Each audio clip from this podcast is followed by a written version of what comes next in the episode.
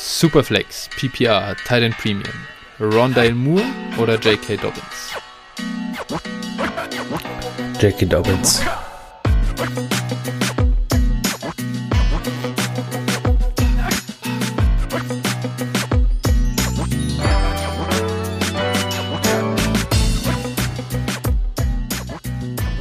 Servus und herzlich willkommen zu einer neuen Folge von Dynasty Flow, der Dynasty Show von Phil und Flo.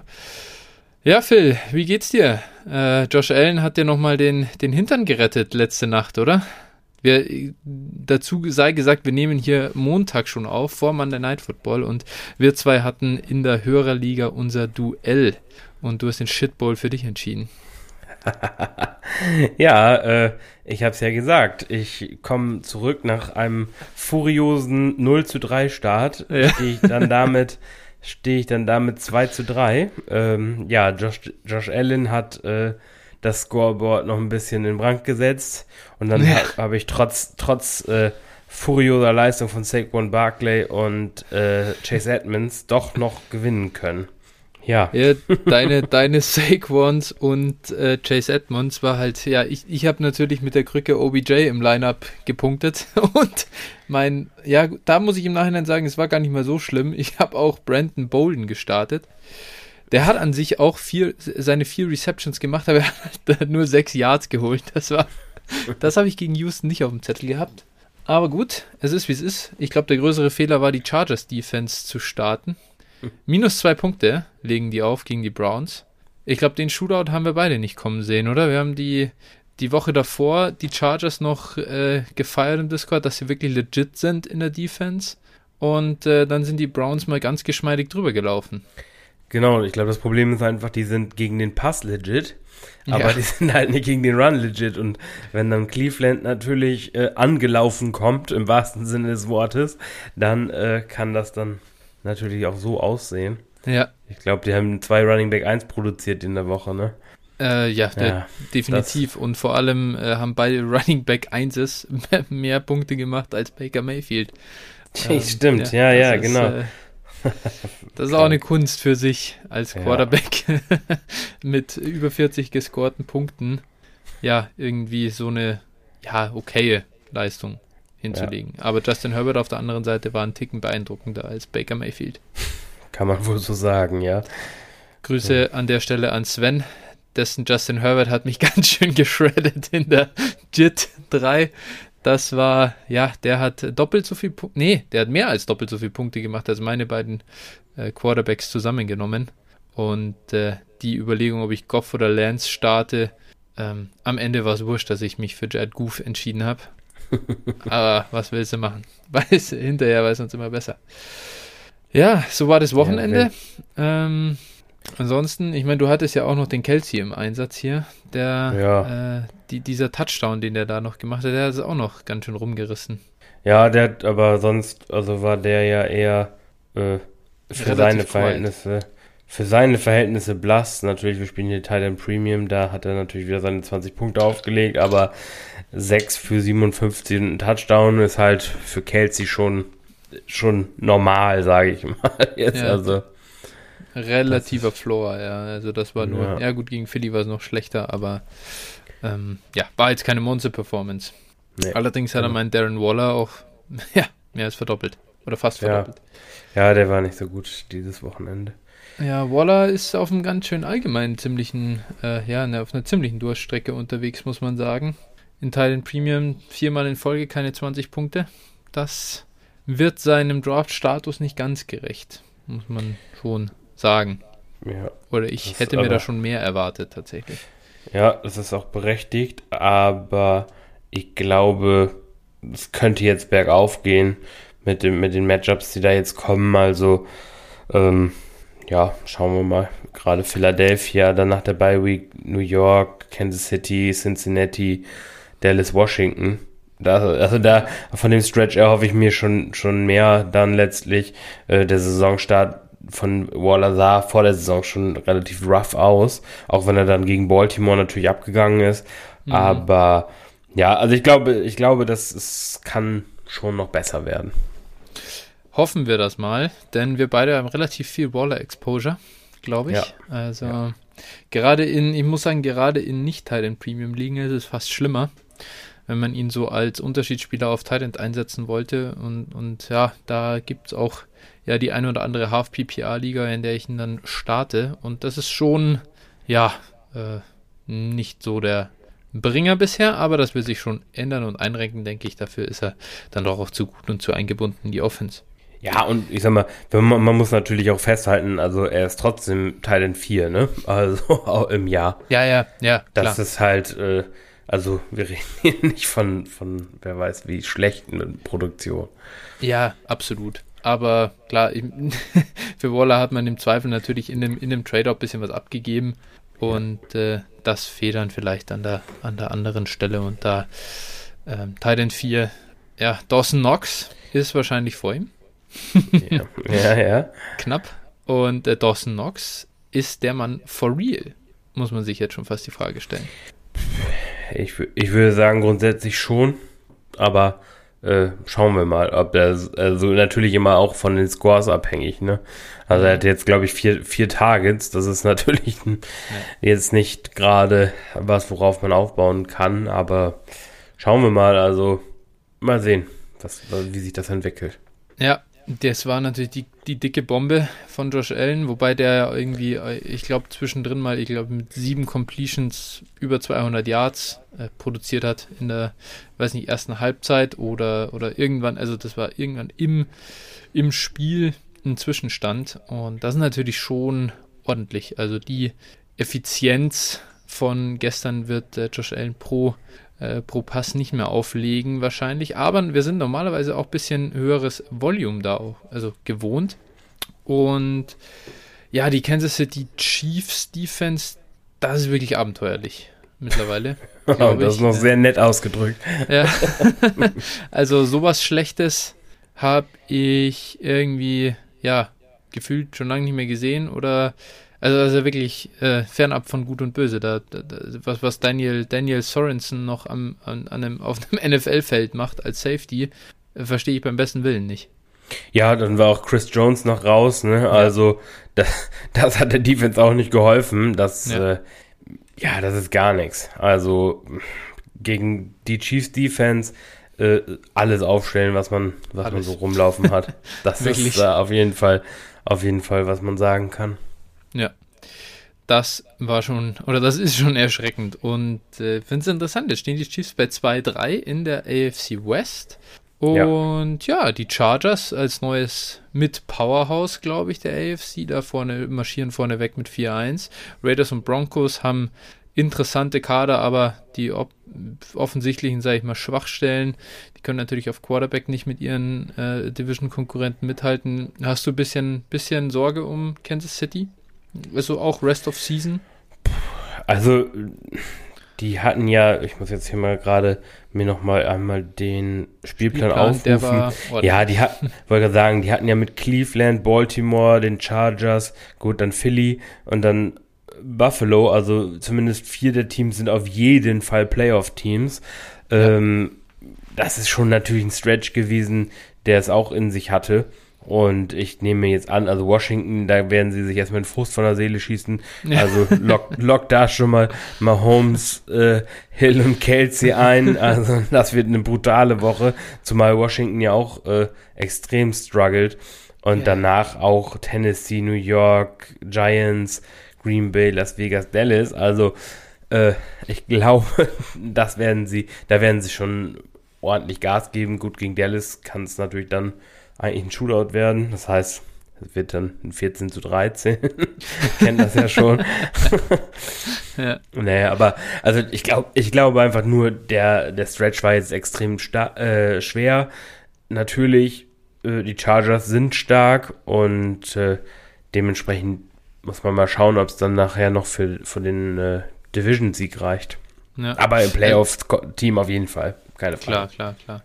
Ja, wenn man jetzt bis zur, ich, sie haben dann in Woche 12 ihre Bye Week nach elf Spielen, ähm, also Packers und, und, und Cowboys traue ich auf jeden Fall äh, was zu gegen die Chiefs, Ja. weil sie auch offensiv einfach äh, dagegen feuern können und äh, im Gegensatz zu den Chiefs eben über eine ja, NFL-Defense verfügen. Also die Cowboys sind, glaube ich, äh, eine Top 10 Defense. Das muss man ihnen, äh, sollte man, also so sollte man ihnen, glaube ich, schon ganz gut äh, ganz, ja, irgendwo zugestehen.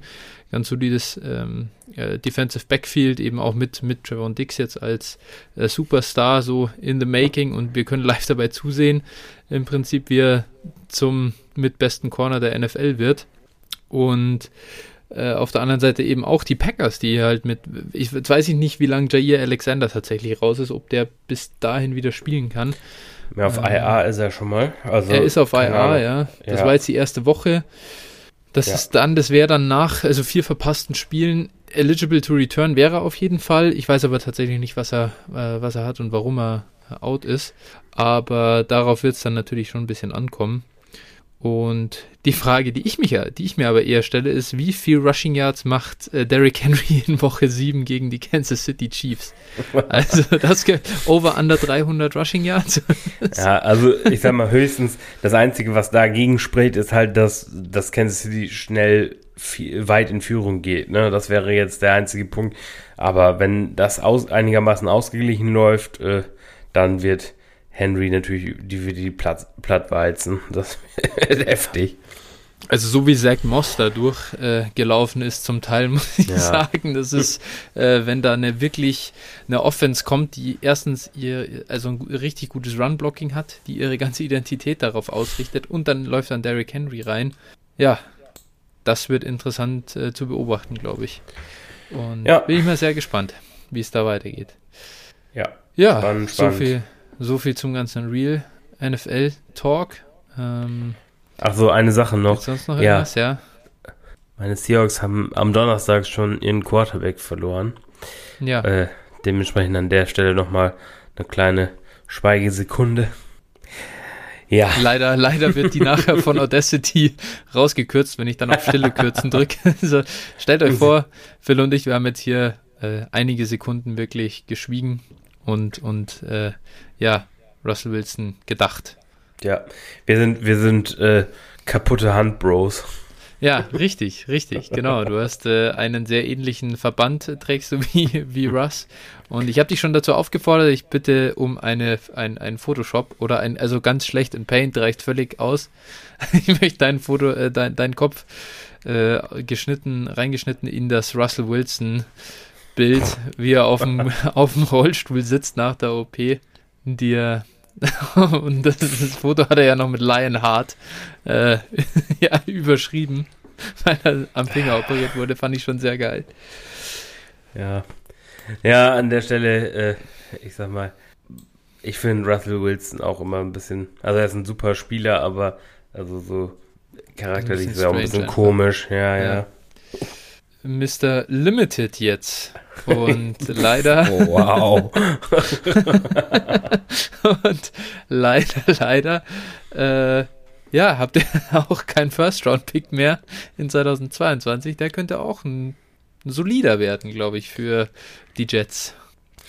Ja, schauen wir mal, ne? Gino, wie viele Spiele er uns gewinnen kann. Vielleicht äh, spielt Jamal Adams auf Quarterback einfach, dann. Ja, äh, hey also schlechter aussehen könnte er jetzt nicht, als er als was der da spielt. ja, das ist auch durchaus rough, muss man sagen. Aber naja, ähm, was sagst du, du, du hast von Trey Lance nicht viel gesehen. Was sagst du zu, zu seinem äh, Spiel jetzt in, in Arizona?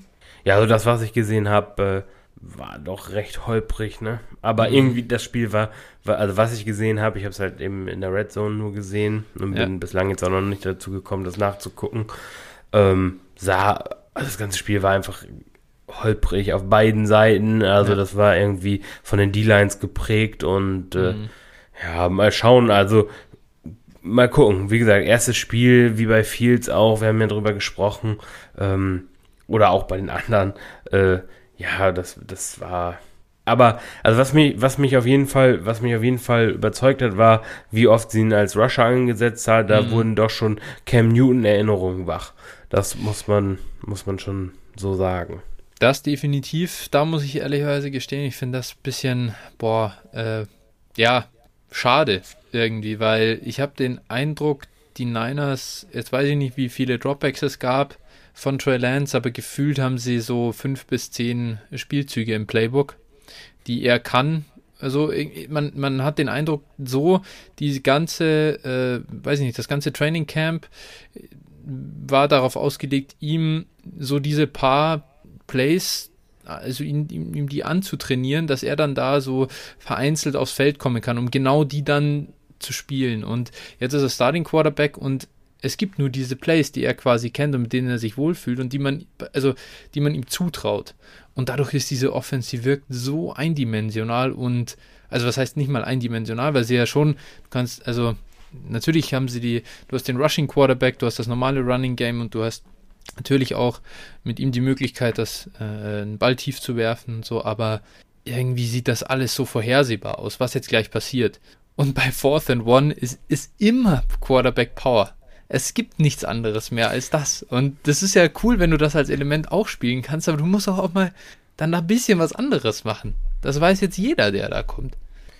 Ja, gut, und dafür ist er halt noch nicht vom Körperbau her Cam Newton, der, ja. egal ob der Gegner weiß, was kommt und elf ja. Leute in die Box stellt, ähm, ja. ja. der dann trotzdem das First Down macht. Also das, naja, er wurde ja einmal schon eindrucksvoll da an der Goal-Line auch gestoppt.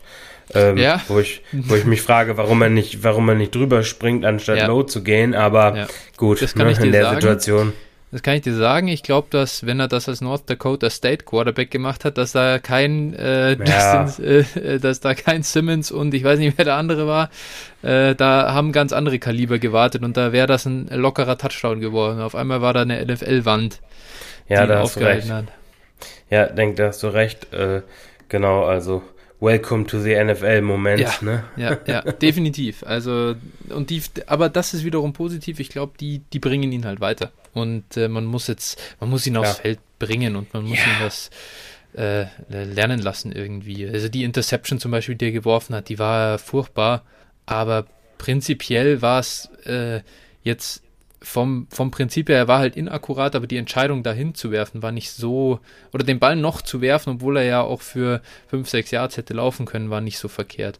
Und den Read dann zu verbessern, ich glaube, wenn er sich das dann auf dem Tape anschaut und sich dann daran zurückerinnert wird, wie er sich verhalten hat, das ist halt das, wie du, wie du dazulernst als Quarterback und nicht, dass du da man sieht ja, wie sie ihn, wie sie, wie sie die Zeit verschwenden im, im Training offensichtlich, wenn sie jetzt nur 10 Plays für ihn haben.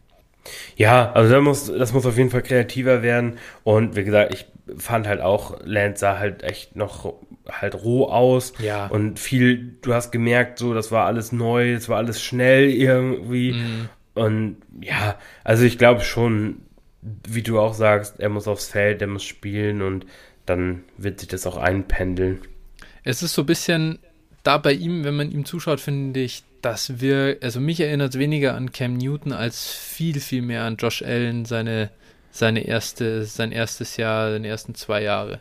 Der hat auch teilweise ja diese ganz verrückten Bälle geworfen. Also erstens alles immer nur hart, komplett ohne Touch im Prinzip, ja. alles immer nur voll, Vollgas rausgefeuert und teilweise in absurd enge Fenster. Dieser eine Ball zu Brandon Ayuk, den, den quetscht er da rein, der ist eigentlich super eng gedeckt und der, der fängt das Ding dann aber. Und auf der anderen Seite halt diese Streuung drin, wo er dann diesen, also Travis Benjamin war das dann in dem Moment, den hat er, glaube ich, um einen Meter überworfen und halt einfach Buda Baker in die Arme. Das ja. passiert halt dann auch und ist halt so.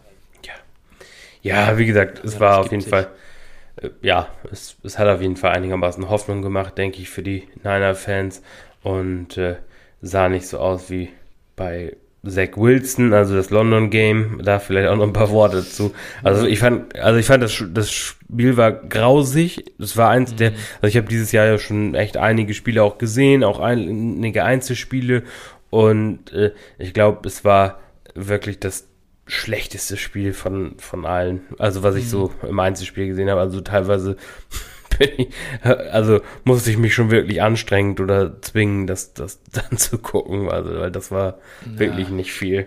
Und Wilson natürlich wieder, boah, ey, wieder desaströs, ne? Wir haben ihn letztes Mal kurz gelobt, im letzten Spiel sah es echt besser aus, mhm. aber das war wieder, boah, ey. das ist schon ei, ei, ei. Ja. ja. Man muss, man muss schon äh, wirklich aufpassen, dass man da nicht nicht zu, also dass man nicht zu schnell die Flinte ins Korn wirft. Ne? Das ist Definitiv. aber Boah, solche Auftritte machen auf jeden Fall keinen Mut. ja, das, das stimmt. Hoffentlich wird sich das äh, geben. Er hat auch all das Talent prinzipiell im Arm und so, aber hu, hu, hu, hu, hu. Jo. Das war nicht so gut auf jeden Fall. Genau. Und auf der anderen Seite, Matt Ryan sah eigentlich ganz gut aus. Da, also überraschend gut, fand ich. Natürlich, es sind die Jets. Wollte gerade sagen. Keine, keine, keine Frage. Kyle Pitts, was sagen wir da? Das war natürlich, äh, also jetzt, also falls ein, ein kleines Beifenster noch offen war, weil er halt keinen Touchdown gemacht hat und äh, die, die Targets nicht komplett ja, materialisiert hat zu Catches bisher, ich glaube, das ist jetzt zugegangen. Ja, genau, haben wir ja auch so praktisch erwartet, als dann, oder beziehungsweise vermutet, dass es so sein könnte. Dann war Ridley out und da war es ja eigentlich relativ vorhersehbar, war, ne? Schlechte Defense, äh, Ja. er die Nummer 1 Waffe und dann, ja, hat es dann auch endlich geklappt. Ne? Also, Ja, ich ja, habe bisschen, schön ich für hab ihn, bisschen, freut mich für ihn. Auf jeden Fall. Ich habe ein bisschen gehofft, dass er, dass er einfach, dass nichts passiert. Also, dass er irgendwie so 10 PPA-Punkte macht oder so. Weil ich glaube, dann wäre es wirklich losgegangen, dass man, oh, jetzt als Nummer 1 gegen die Jets nix und dann hätte wirklich was aufgehen können nochmal. Aber jetzt ist es halt, ja, passiert, wie es es Ja. passiert ist. Also auf jeden Fall geil zu sehen. Das ist ein toller Spieler, keine Frage. Und ja, ähm, ich habe mir kurz vorher noch einen Share wenigstens gekauft. Bin ich jetzt ganz froh drüber. Und ja, bei dem wird es wahrscheinlich aber erstmal bleiben. Ich sehe das Ja. noch nicht, dass da, dass da nochmal was kommt. Ähnlich wie bei Jammer Chase, der jetzt Ja. auch absolut ab sofort nicht mehr zu kaufen ist. Also Ja, da müsst ihr schon Mondpreise hinlegen, um den zu bekommen. ja, ja. Ist Der so. ist nicht mehr erschwinglich, zumindest nicht zu vernünftigen Geld. Genau. Ja, äh, allgemein, äh, ja, kaufen, verkaufen, das ist heute so ein bisschen die, das Thema unserer Folge. Wir haben mal nicht ganz, nicht ganz, alles nicht ganz so vollgepackt, deswegen konnten wir jetzt auch mal ein bisschen labern, was in der NFL generell abgeht. Macht auch Spaß. Und ähm, ja, können wir das, äh, können wir einen separaten Podcast auch noch machen. Würde mir auf jeden Fall auch Spaß machen. Ja, Aber äh, ja, wir müssen auch schauen, wo wir mit unserer Zeit und mit euren Nerven, äh, wie wir das, wie wir das schaffen. Und deswegen wieder back to the Dynasty Game. Unsere Buy- und Sell-Kandidaten so für die aktuelle Phase. Wir haben uns entschieden dafür, jeder stellt ähm, ja, zwei bis drei Buy- und zwei bis drei Sell-Kandidaten vor. Danach haben wir noch ein paar Honorable Mentions. Und ja, dann äh, würde ich sagen, ähm, du darfst einfach mal, du hast ja ein paar Kandidaten zur Hand, deine ersten Buy-Kandidaten nennen. Ja, ich habe hier Brandon Cooks, Wide Receiver von den Houston Texans, 28 Jahre alt und äh, hatte jetzt zwei Down Games. Ne, dementsprechend ist da, denke ich, ein, ein kleines Beifenster ähm, aufgegangen. Einmal gegen Buffalo, wo die Offense halt komplett implodiert ist. Jetzt gegen New England, wo eigentlich immer bekannt ist, dass die beste Waffe des Gegners immer rausgenommen wird, ne, Doppeldeckung, da hat er auch nicht viel zustande gebracht. Äh, nichtsdestotrotz ist Brandon Cooks einfach die einzige Waffe ähm, in dieser Offense, auch wenn Chris Moore da jetzt über 100 Yards und einen Touchdown hatte, aber ne, Chris Moore und andere Gegner werden es wieder anderes äh, verteidigen. Als nächstes kommt Indy und äh, die sind jetzt auch nicht gerade eine Top-Defense dieses Jahr. Dazu hat Davis Mills gezeigt, dass er doch spielen kann. Also gegen, als Rookie gegen die New England Defense da, ähm, ich glaube, über, über 30 Fantasy-Punkte, je nach Format, aufzulegen. Das ist schon beachtlich. Dazu ist es auch so, Tyrod Taylor wird, glaube ich, auch demnächst wiederkommen. Zumindest können. Ich bin, weiß nicht ganz genau, wann er jetzt wiederkommen wird, aber ja, auch das ist da natürlich ein Thema. Dementsprechend wäre das für mich für mich ein Beikandidat. Ja, er hat über 30% Target Share, ich weiß nicht, ob ich das schon gesagt habe. Und äh, ja, es ist bei ihm auch so, er hat bislang erst einen Touchdown gefangen und hat aber Mhm. schon, ich glaube, über 400 Yards erzielt. Und da ist es auch so, dass man da eher von einer äh, positiven Touchdown-Regression ausgehen kann. In der Regel macht, glaube ich, ein Spieler so ungefähr je 150 Yards ein Touchdown. Das ist so ganz mhm. grob mhm. irgendwie die Faustregel. Jetzt sind, glaube ich, 154 oder so war es jedenfalls mhm, in den letzten zehn Jahren. Und äh, dementsprechend sollte da auch eher dann auch wieder was passieren. Dementsprechend würde ich zum Beispiel Brandon Cooks kaufen und da kann man, ich denke, in, in Dynasty mal gucken. Entweder man, man bietet einen Spieler an, einen jüngeren Spieler plus einen Pick oder irgendwie einen Second Round Pick sollte es eigentlich schon, schon dann, ja. Ja, gerade jetzt, gerade ja. jetzt, wenn man beim äh, Verkäufer, ich meine, wer verkauft Brandon Cooks an sich natürlich irgendjemand, der im Rebuild ist, im Zweifel. Oder so ein Team vielleicht, das in der Mitte ist und jetzt ein bisschen Panik kriegt, dass Brandon Cooks doch nicht so gut ist und dass die Houston Offense doch zu nichts zu gebrauchen ist und dann kann sich das ähm, ja auf einmal nochmal ändern, die Meinung, ihn jetzt doch zu behalten. Und dann, ja, komm, also bevor du ihn jetzt, bevor du jetzt gar nichts mehr bekommst für ihn, dann äh, verkauf ihn doch jetzt lieber noch. Daher auf jeden Fall könnte nach diesen Down Games eine Buy Opportunity da sein. Ja, dementsprechend wäre das mein erster Buy-Kandidat. Wen hast du denn mitgebracht?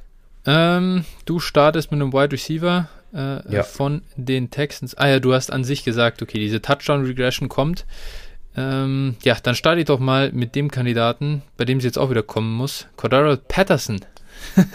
Wenn du alle 153 Yards einen Touchdown machst, da sagt Cordero Patterson, das sieht er ganz anders. Das muss viel schneller gehen oder in viel höherer Taktung.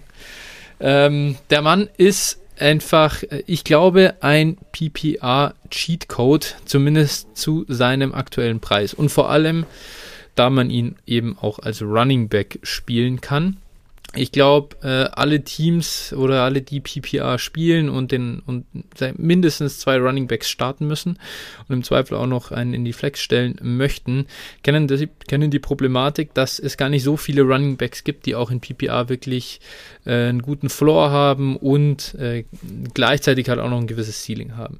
Und Cordell Patterson ist jetzt 30 äh, Jahre alt. Der hat in der Vergangenheit absolut nichts gerissen, was ihn jetzt hier als Beikandidaten äh, rechtfertigen würde. Aber er hat bei den Atlanta Falcons jetzt endlich, glaube ich, die Rolle gefunden, für die er gemacht ist, quasi. Ein absolut, absolut explosiver Spieler, äh, der zwar nur ich glaube, also in, jetzt weiß ich gar nicht, wie viel Prozent Snaps. Jetzt hat er sogar einen, ja, jetzt hat er sogar einen Rekord an Snaps gespielt. 60 Prozent der Snaps fast äh, gegen die äh, Jets. Und davor war sein Maximum bei 42 Prozent, äh, auch mal runter auf 30 Prozent. Und gerade deswegen war auch sein Preis so günstig. Sogar in Redraft ging er ja noch, ähm, ja, über die, äh, also günstig her, sage ich mal. Und in Dynasty ganz besonders. Und überall steht, auf Twitter oder äh, in sämtlichen Fantasy-Podcasts äh, kann man es bestimmt auch hören. Äh, Sell Cordero Patterson, weil die Touchdown-Regression, die ich angesprochen habe, die wird kommen und er macht weniger und nach drei Touchdowns muss man verkaufen, bla bla bla. Aber der Mann bekommt einfach seine obwohl er nicht viel Snaps spielt, glaube ich, so fünf bis zehn Targets die Woche, abhängig davon, wie äh, das Spiel läuft. Und er bekommt die halt offen geschemt. Das heißt, der kommt aufs Feld und dann wird für ihn werden aktiv die Plays gelaufen. Und davon gibt es nicht so viele Running Backs, die das ja von sich behaupten können. Und allein deswegen glaube ich, weil er so einen super Floor hat, hohes Ceiling hat jede Woche und gleichzeitig, was kostet der Mann? Ein Late Second ungefähr ja, in Dynasty? Das, ja, das wäre schon, schon. Also ich habe also. das, das ungefähr gezahlt für ihn und da muss ich sagen, als Contender das zu bezahlen, finde ich easy, gerade in PPR. Und ja, aber in, aber in unserer Liga war die Bereitschaft überhaupt nicht. Da hat der Kollege da hinterher gesagt, dass das Maximum, was er anderswo geboten oder was er angeboten bekommen hat, war ein, war ein Viertrunden-Pick. Und dann hört euch mal um, in euren Ligen oder schaut mal, wer den im Moment am Roster hat. Wenn das ein Rebuilder ist, der im Moment verkaufen will, dann schaut mal, ob ihr den nicht für einen, für einen jungen Spieler und einen Third-Round-Pick oder für einen, eben einen Late Second äh, bekommen könnt. Denn ich glaube, dass Cordell Patterson so ein mittelmäßiger Running Back 2 Rest of Season in PPR sein kann, aber auf jeden Fall ein Low-End Running Back 2 ist. Und das für den Preis zu bekommen, ist äh, ist, also ich kenne keinen anderen, der das bietet. Ja, es ist vor allem, vor allem eine kurzfristige Verstärkung. Ne? Also man weiß nicht, ob das nächstes Jahr noch so sein wird, aber nee, für ein Jahr ist es auf jeden Fall, denke ich, auch eine, eine vernünftige, vernünftige Verstärkung.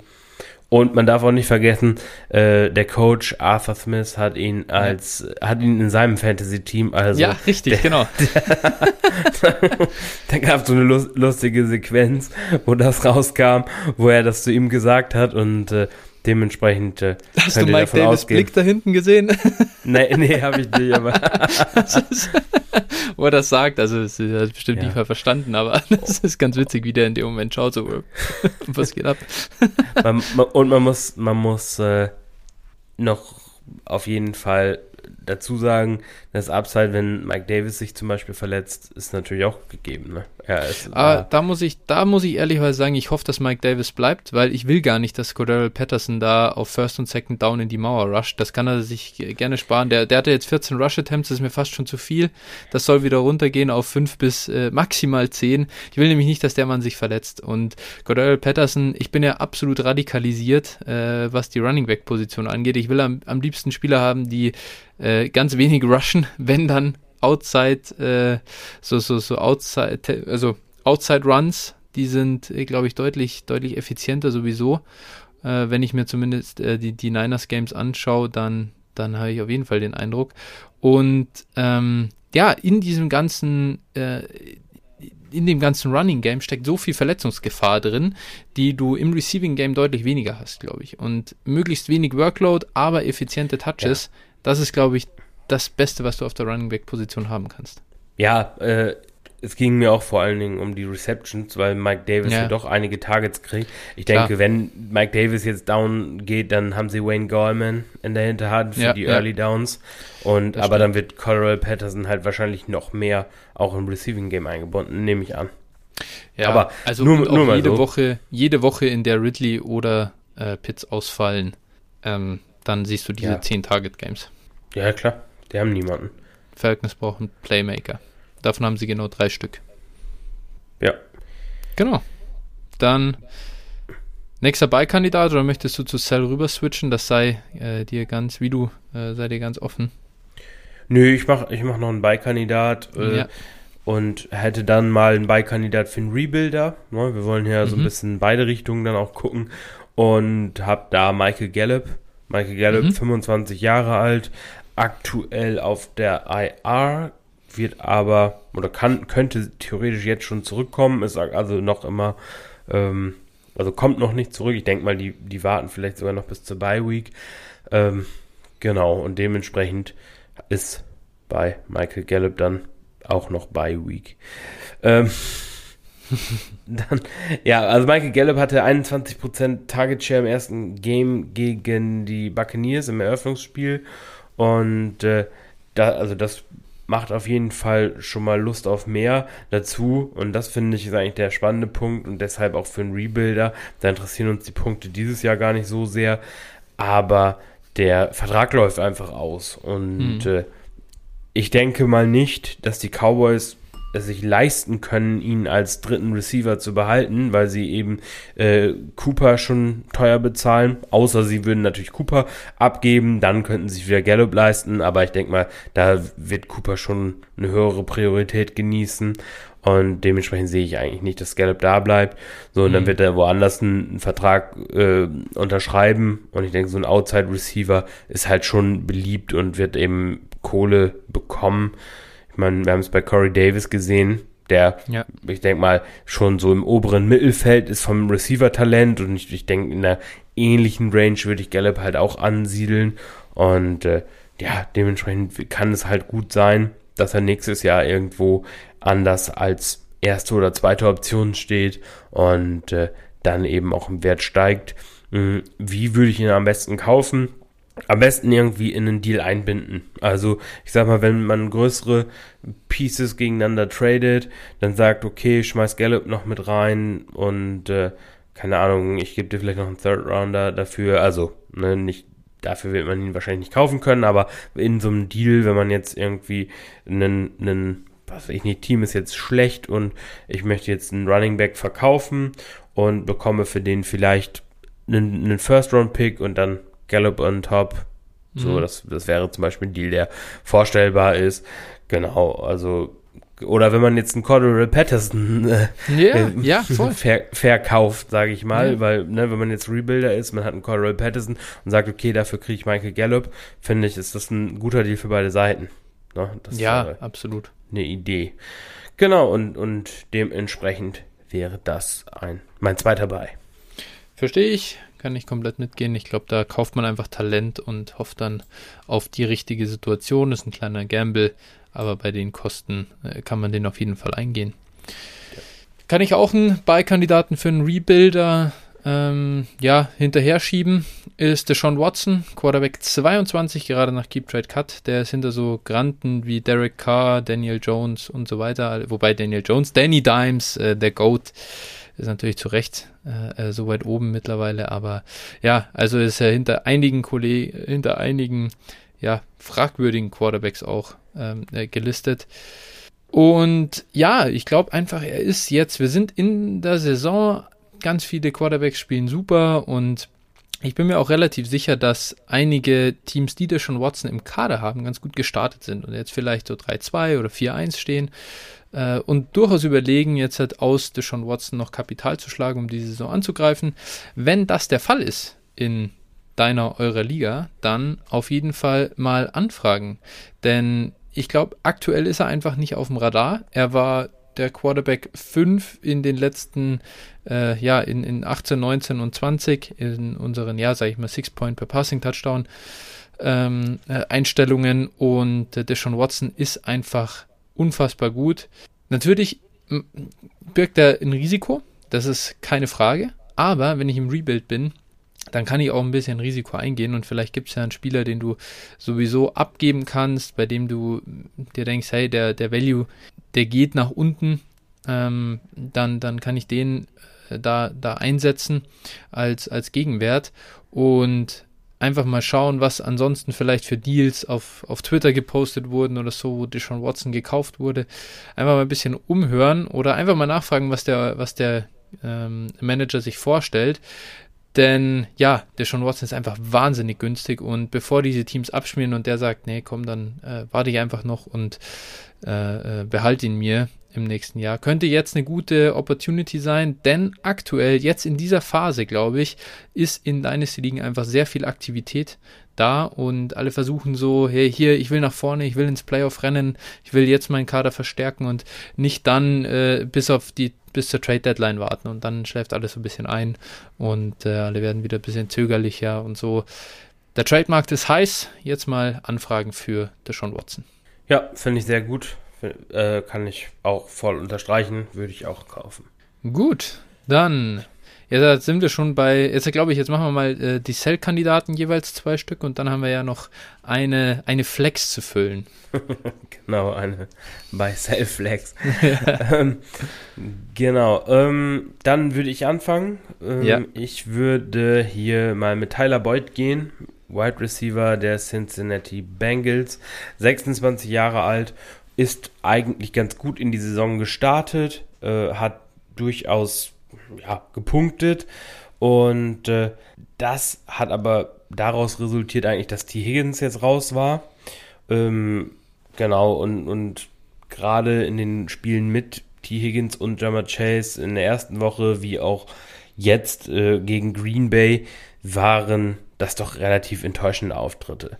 Jetzt gegen mhm. Green Bay hatte er nur 13% äh, Target Share, obwohl sie äh, und, und das waren dann eben nur fünf Targets, obwohl sie halt in dem Spiel relativ häufig doch geworfen haben für ihre Verhältnisse. Da haben wir jetzt schon mehrfach mhm. drüber gesprochen.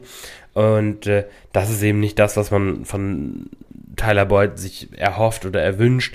Ganz klar, Jammer Chase war die Eins nach Targets. Äh, T. Higgins auch war, obwohl noch nicht 100% fit, aber war halt die zwei trotzdem im, mhm. im Passspiel. Und äh, ja, Boyd war eben derjenige, der nicht so sehr mit Targets bedacht war.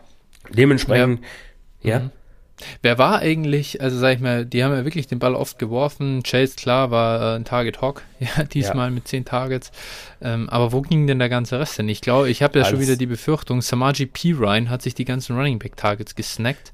Ja, das war eigentlich Und, relativ, äh, also ja. die, der Running Back im Allgemeinen wurde achtmal getargetet, mhm. äh, fünf davon zu Pirine.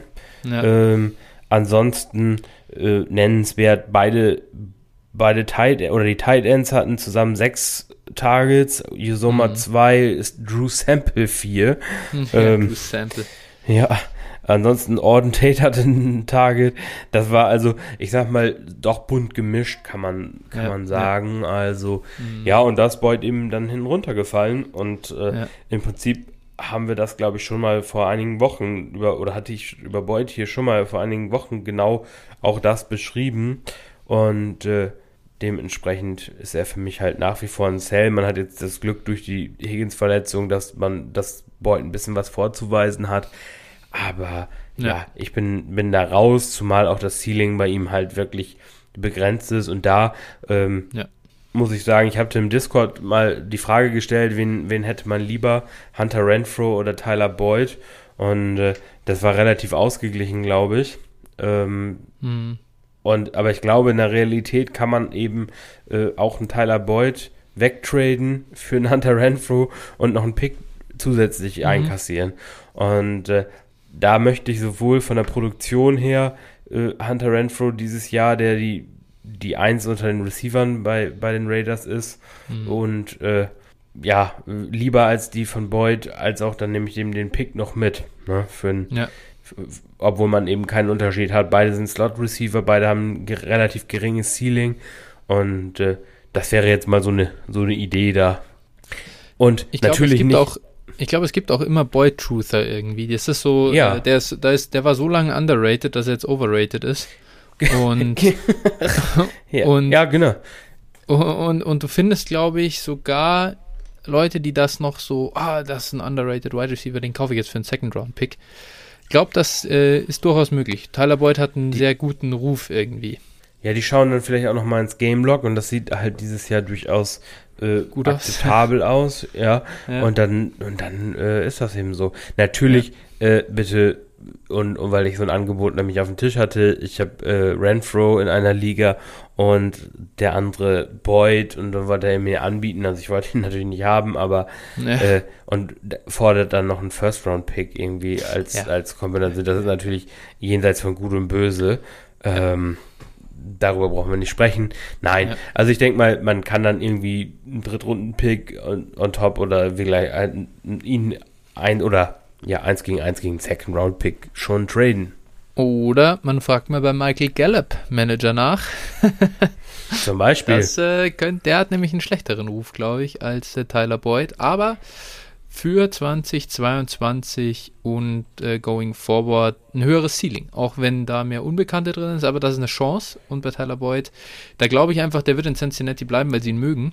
Und weil er auch eine Rolle spielt, die sie brauchen aber es wird halt für Fantasy sehr, sehr schwierig und wackelig und der hat mal eine Boom Week, wo er viele Tage zieht, äh, aber ja, das wird nicht verlässlich sein. Ja, genau. Also ich gehe auch davon aus, dass er sein, wie du schon sagst, seine Wochen haben wird. Äh, aber es ist halt, es, ja, es ist kein Ceiling da. Genau. Genau. Gut, äh, dann gehe ich mal rüber und mein erster Sell-Kandidat.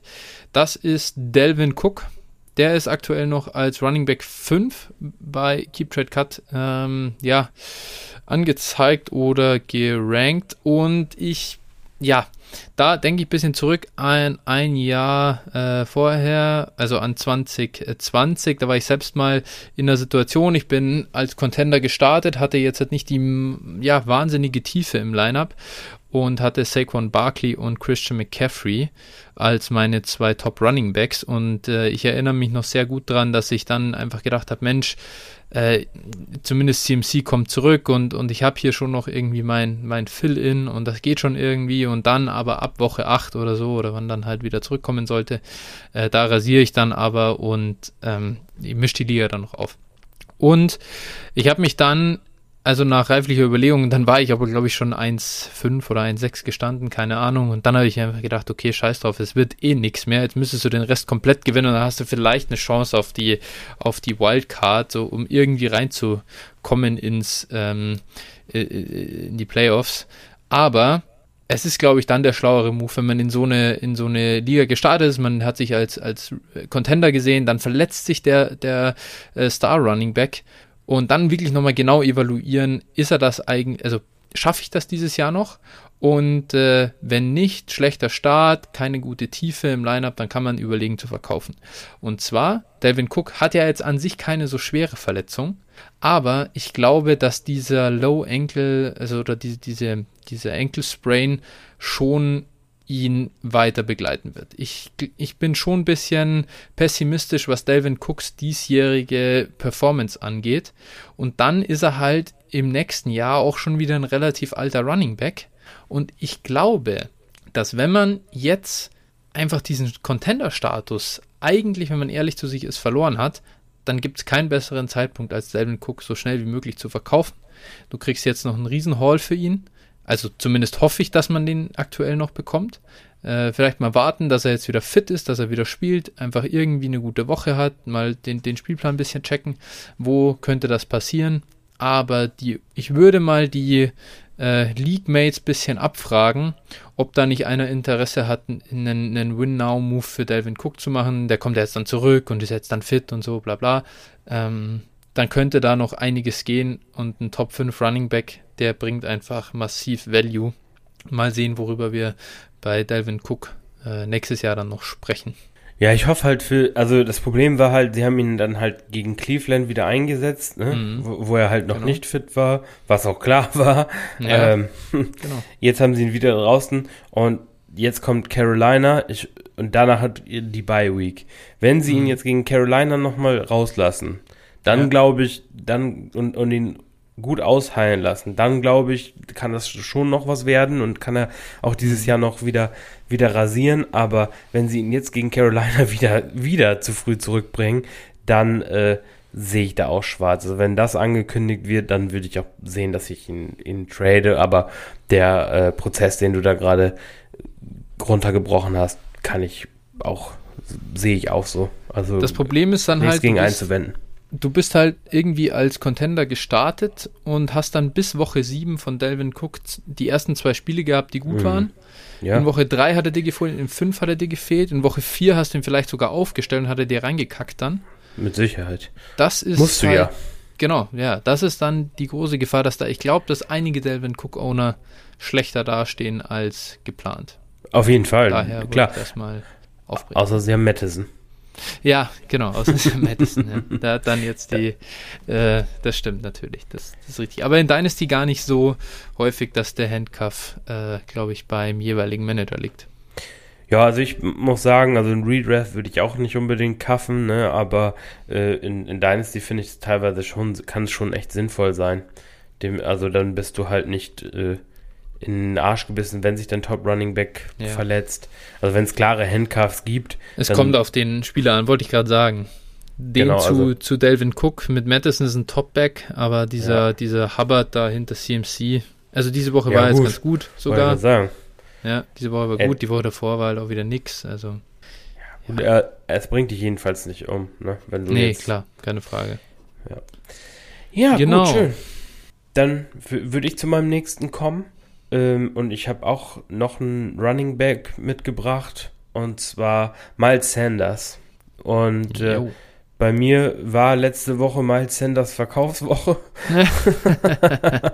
ich habe ihn, ich hab ihn äh, ein paar Mal weggetradet, tatsächlich auch. Also, ähm, ne, das heißt, wir reden hier nicht nur irgendein Zeug, sondern tun es auch tatsächlich so. ja. Und äh, ja, kann ich kann ich äh, zum Beispiel auch mal kurz bevor ich jetzt erzähle, warum ich ihn verkaufe, ein Beispiel nennen. Ich habe zum Beispiel mal Sanders im Paket, also eine äh, 12er Superflex-Liga, im Paket mit äh, Jared Goff und Dalton Schulz, ähm, der nebenbei auch für mich noch ein Sell ist, aber hm. ähm, genau, habe ich die drei zum Paket gebündelt und habe mir dafür Sieg Elliott geholt als Contender. Ja. Und äh, ja, einfach abgegradet auf Running Back, äh, muss mich nicht mehr über die Scheißleistung von Miles Sanders ärgern. Und äh, ja, Warum, warum verkauft man Miles Sanders? Also man kann jetzt äh, gucken, wie viele Punkte er gescored hat. Da wird man schon den ersten Grund finden. Äh, aber das ist ja nun nicht alleine, sind, ist nicht alleine der Ausschlag. Und zwar, ähm, ja, letztlich Jalen Hurts nimmt ihm viel weg ähm, und, und target ihn jetzt auch nicht so häufig und, und wenn dann auch nicht so gut oder eben im Option-Run-Game hat man wieder am Wochenende gesehen, Miles Sanders hatte die freie Lane und äh, Hurts zieht den Ball raus und geht, läuft selber für einen Touchdown.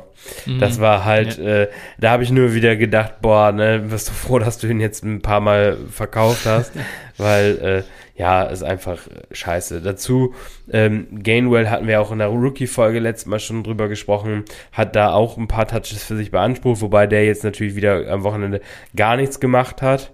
Ähm, aber das wird nicht, das wird eben, kann jede Woche so sein und dass er dann wieder den Touchdown klaut und ja, das ist einfach, sind einfach schon zwei Faktoren, wo man sagt, okay, ähm, das Touchdown-Ceiling ist einfach extrem begrenzt und äh, ja, der Coach setzt ihn einfach auch nicht ein. Ne? Also die ganze Offense ist auch nicht besonders gut und dementsprechend äh, ja, sind da auch nicht zu viele Punkte zu holen. Ja, man, alles faire Punkte, muss ich sagen. Ja, er hatte, wie gesagt, er hatte jetzt am Wochenende auch, auch also die, die ähm, Usage war gar nicht so verkehrt, muss man sagen, aber da ja. kam einfach nichts Zählbares raus. Und mhm. selbst wenn, wenn der Touchdown dabei gewesen wäre, der, den ich jetzt äh, gerade beschrieben habe, wäre wär irgendwo bei 16, 17 Punkten gewesen. Und mhm. das ist immer noch nicht das, was wir uns von ihm wünschen. Und ich glaube, man kann ihn aktuell einfach aufgrund des Name Values noch gut verkaufen. Ähm, ich habe ihn beispielsweise in einer Liga zusammen auch wieder mit Dalton Schulz. der, der, äh, genau, also Dalton Schulz und, und Miles Sanders, Sanders war Sale. Genau, die mussten bei mir beide dran, dran glauben ähm, und habe dafür bekommen Corey Davis und äh, James Robinson. Und das wäre jetzt auch mhm. so mein Vorschlag. Einfach mal probieren, Miles Sanders irgendwie gegen James Robinson zu traden. Ähm, wenn man jetzt sagt, okay, ich habe mir von Miles Sanders vielleicht als meinen dritten Running Back mehr versprochen und brauche da aber jemanden und dann gucke ich einfach, okay, kann ich ihn irgendwie gegen James Robinson eintauschen? Natürlich, das letzte Wochenende war jetzt nicht gerade wieder zum, zum Besten des, also des Ganzen, aber ich glaube mir schon vorstellen, dass das immer noch klappt.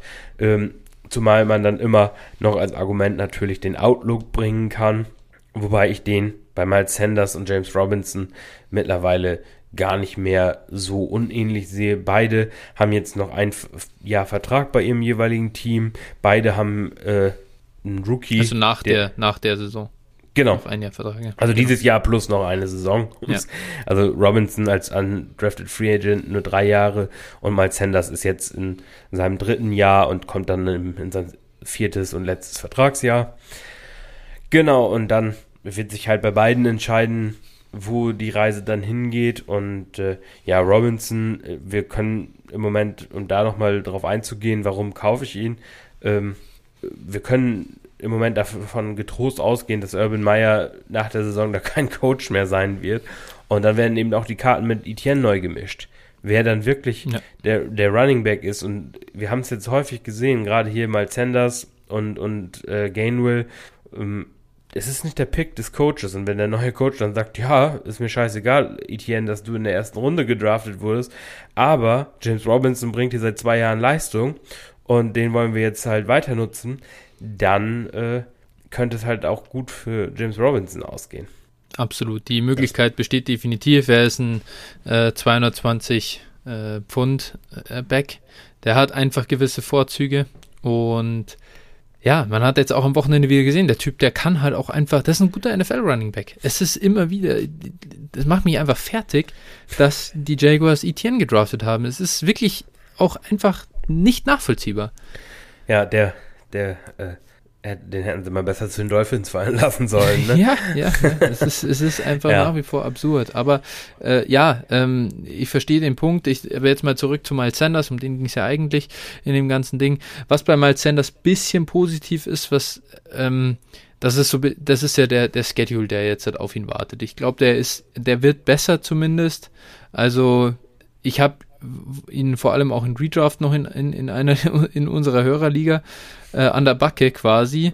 Und ähm, da muss ich sagen, wenn ich da jetzt so drauf schaue, es kommen schon die Matchups hier jetzt gegen Detroit. Die Chargers haben wir gesagt, die sind sehr auf, darauf ausgelegt, den Pass halt zu verteidigen.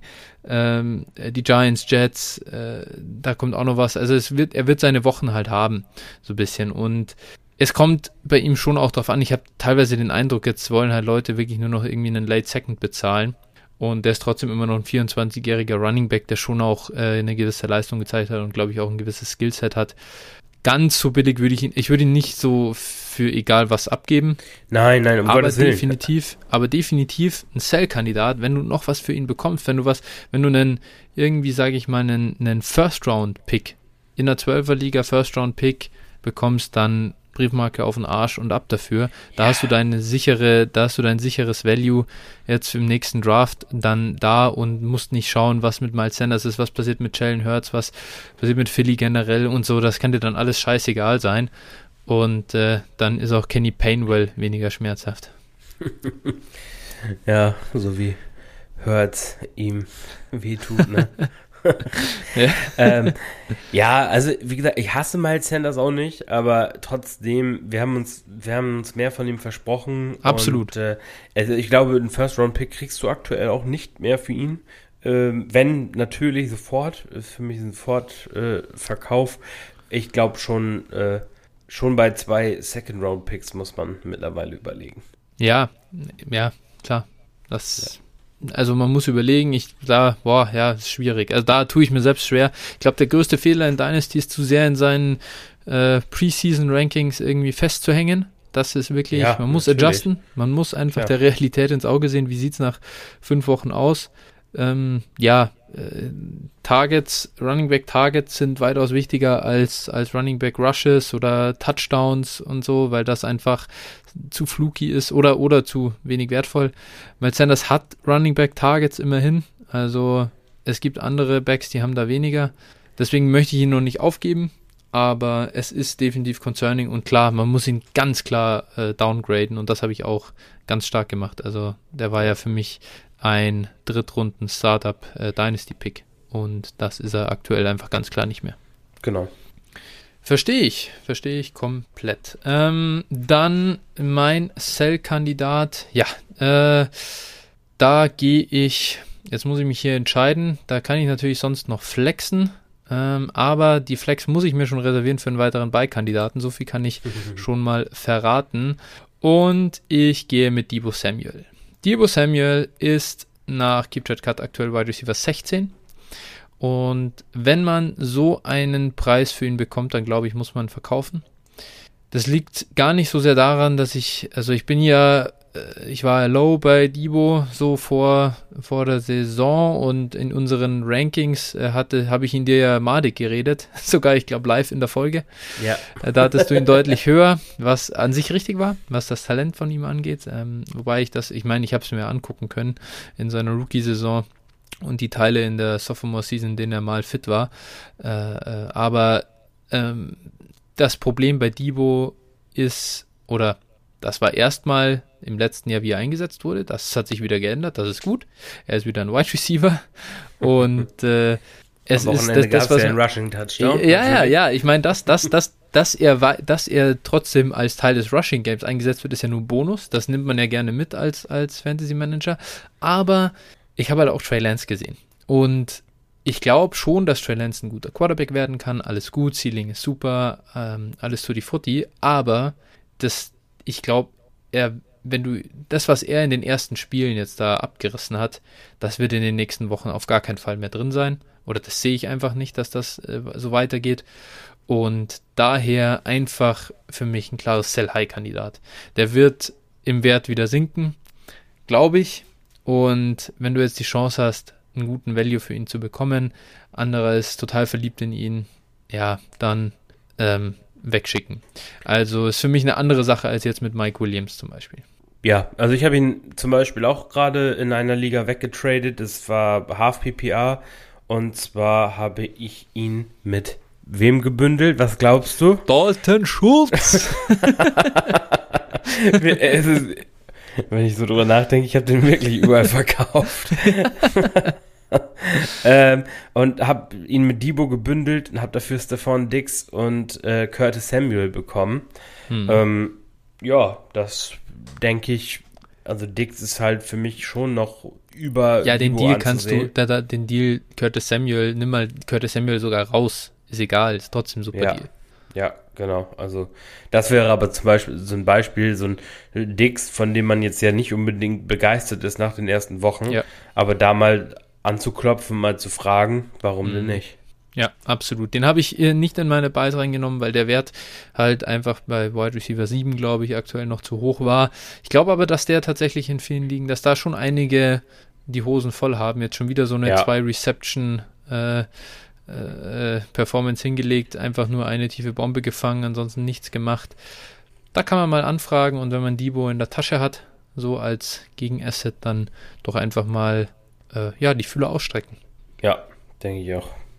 Und ja, Dalton Schulz, da, das, also nachdem wir ihn jetzt so oft äh, genannt haben, äh, hier auch mal ganz kurz, warum hattest du so viel Dalton Schulz? Ich habe ihn überall vom Wave. Ja, genau, du hast ihn überall vom Wafer geholt. Du hast ihn nicht früh erkannt im Draft als Stil. Nein.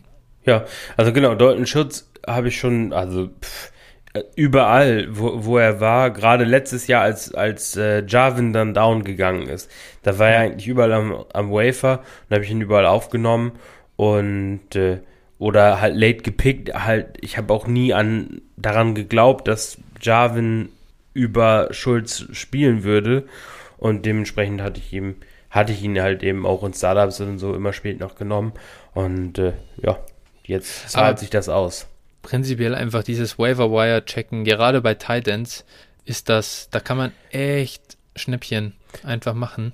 Yeah. Ricky Seals Jones war jetzt das äh, neueste Beispiel. Das war ja. so offensichtlich, das war so offensichtlich, dass der Typ in Washington eine große Rolle hat, wenn Logan Thomas out ist. Weil Logan Thomas einfach kein besonderes Talent ist.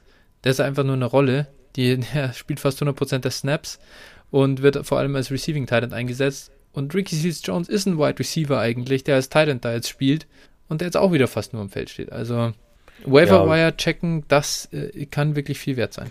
Ja, auch äh, Dawson Knox, ne, prominentes mhm. Beispiel, auch jemand, den man vom Wafer oftmals bekommen hat, noch vor. Mhm. Als er, der war, glaube ich, letztes Jahr ziemlich viel verletzt und da war der, lag der in vielen Ligen eben auf dem Wafer Wire rum und dann hat man ihn eben aufgenommen, weil sie, der hat auch, glaube ich, ein ganz gutes Draftkapital und ja, ja und ist athletisch mal. sogar. Also der hat ja. sogar ein gutes Talent-Profil, muss man sagen. Das hat der Deuten ja. Schulz jetzt nicht mal. Nee. Ja, und Schulz hat halt auch enorm und deshalb, äh, vielleicht, wenn wir jetzt eh gerade von Buy und Sell reden, warum verkauf, verkaufe ich ihn? Der hatte 18,6% Target Share, das ist für einen Talent schon echt gut.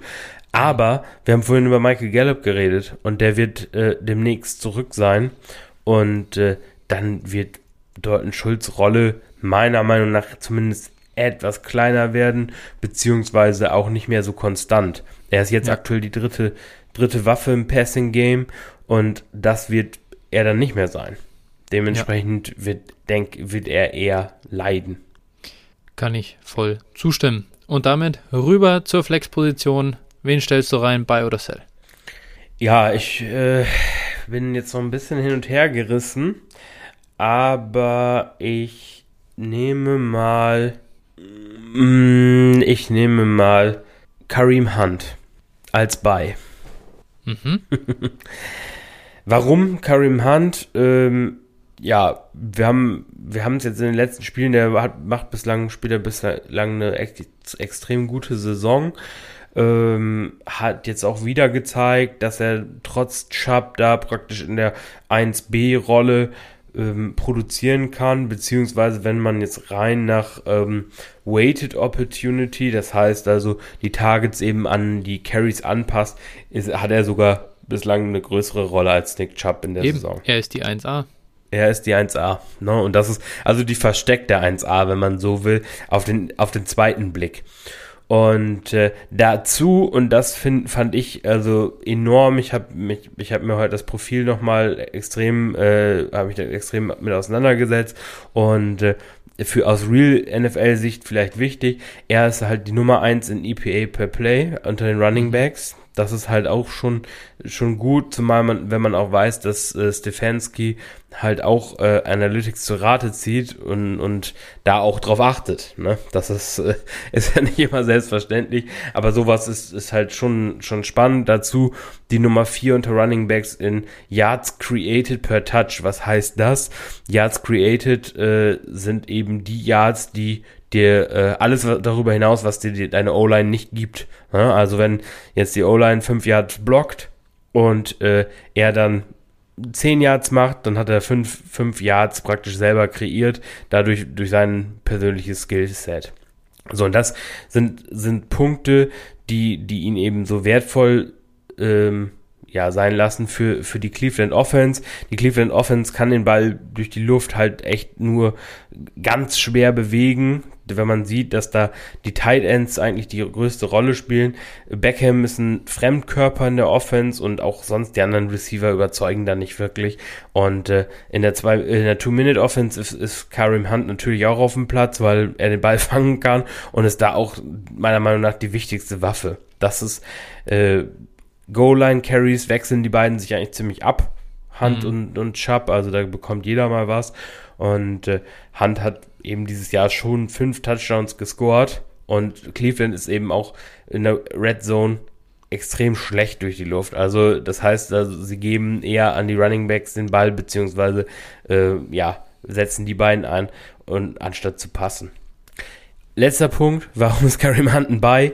äh, wenn Nick Chubb ausfällt, kriegt er halt eben wieder die Monsterrolle. Na, letztes Jahr war das nicht so prickelnd, aber natürlich Opportunity steigt dann wieder an und äh, dementsprechend ja, ist es eben nicht, also kann man es ja auf jeden Fall nicht negativ sehen, würde ich sagen. Ja, ähm, da, da, da hake ich mal ein. Ich weiß ja. gar nicht, ich finde es gut, wenn Chubb da ist. Ich bin hier weiter, ich, ich, ich, ich bleibe weiter dabei.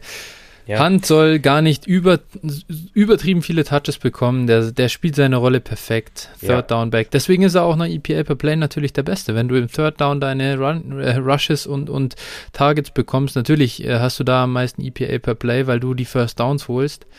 Äh, EPA per Play interessiert es nicht, ob du in die, also in die Endzone reinläufst aus drei Yards, das gibt nichts, sondern die First Downs, die geben die Punkte. Und ja, klar, äh, ist halt einfach nichts anderes als Yards per Attempt angepasst auf die, auf die Down- and Distance-Situation natürlich ist äh, Karim Hunter ein, ein Gamechanger und der wird genauso eingesetzt, wie man das als Fantasy Manager will. Absolut äh, gehe ich komplett d'accord und äh, es ist, ich verstehe es im Nachhinein nicht, wenn ich äh, vor vier Monaten, äh, vor vier Wochen schon so, ja, okay, jetzt sind wir schon ein bisschen länger, sagen wir sechs Wochen schon so schlau gewesen wäre wie, wie jetzt, was Running Back ähm, Usage, sag ich mal, eingeht, angeht das genauer zu, zu betrachten und eben nach Weighted Opportunity zu gehen, warum haben wir Kareem Hunt nicht früher gedraftet? Also ich, ich, ich fasse mir mittlerweile an den Kopf, was habe ich, was hat mich geritten, den Mann nicht äh, geschenkt quasi zu nehmen hier in, der ist ja in Runde 6 teilweise gegangen, in Redraft. Ja, letzt,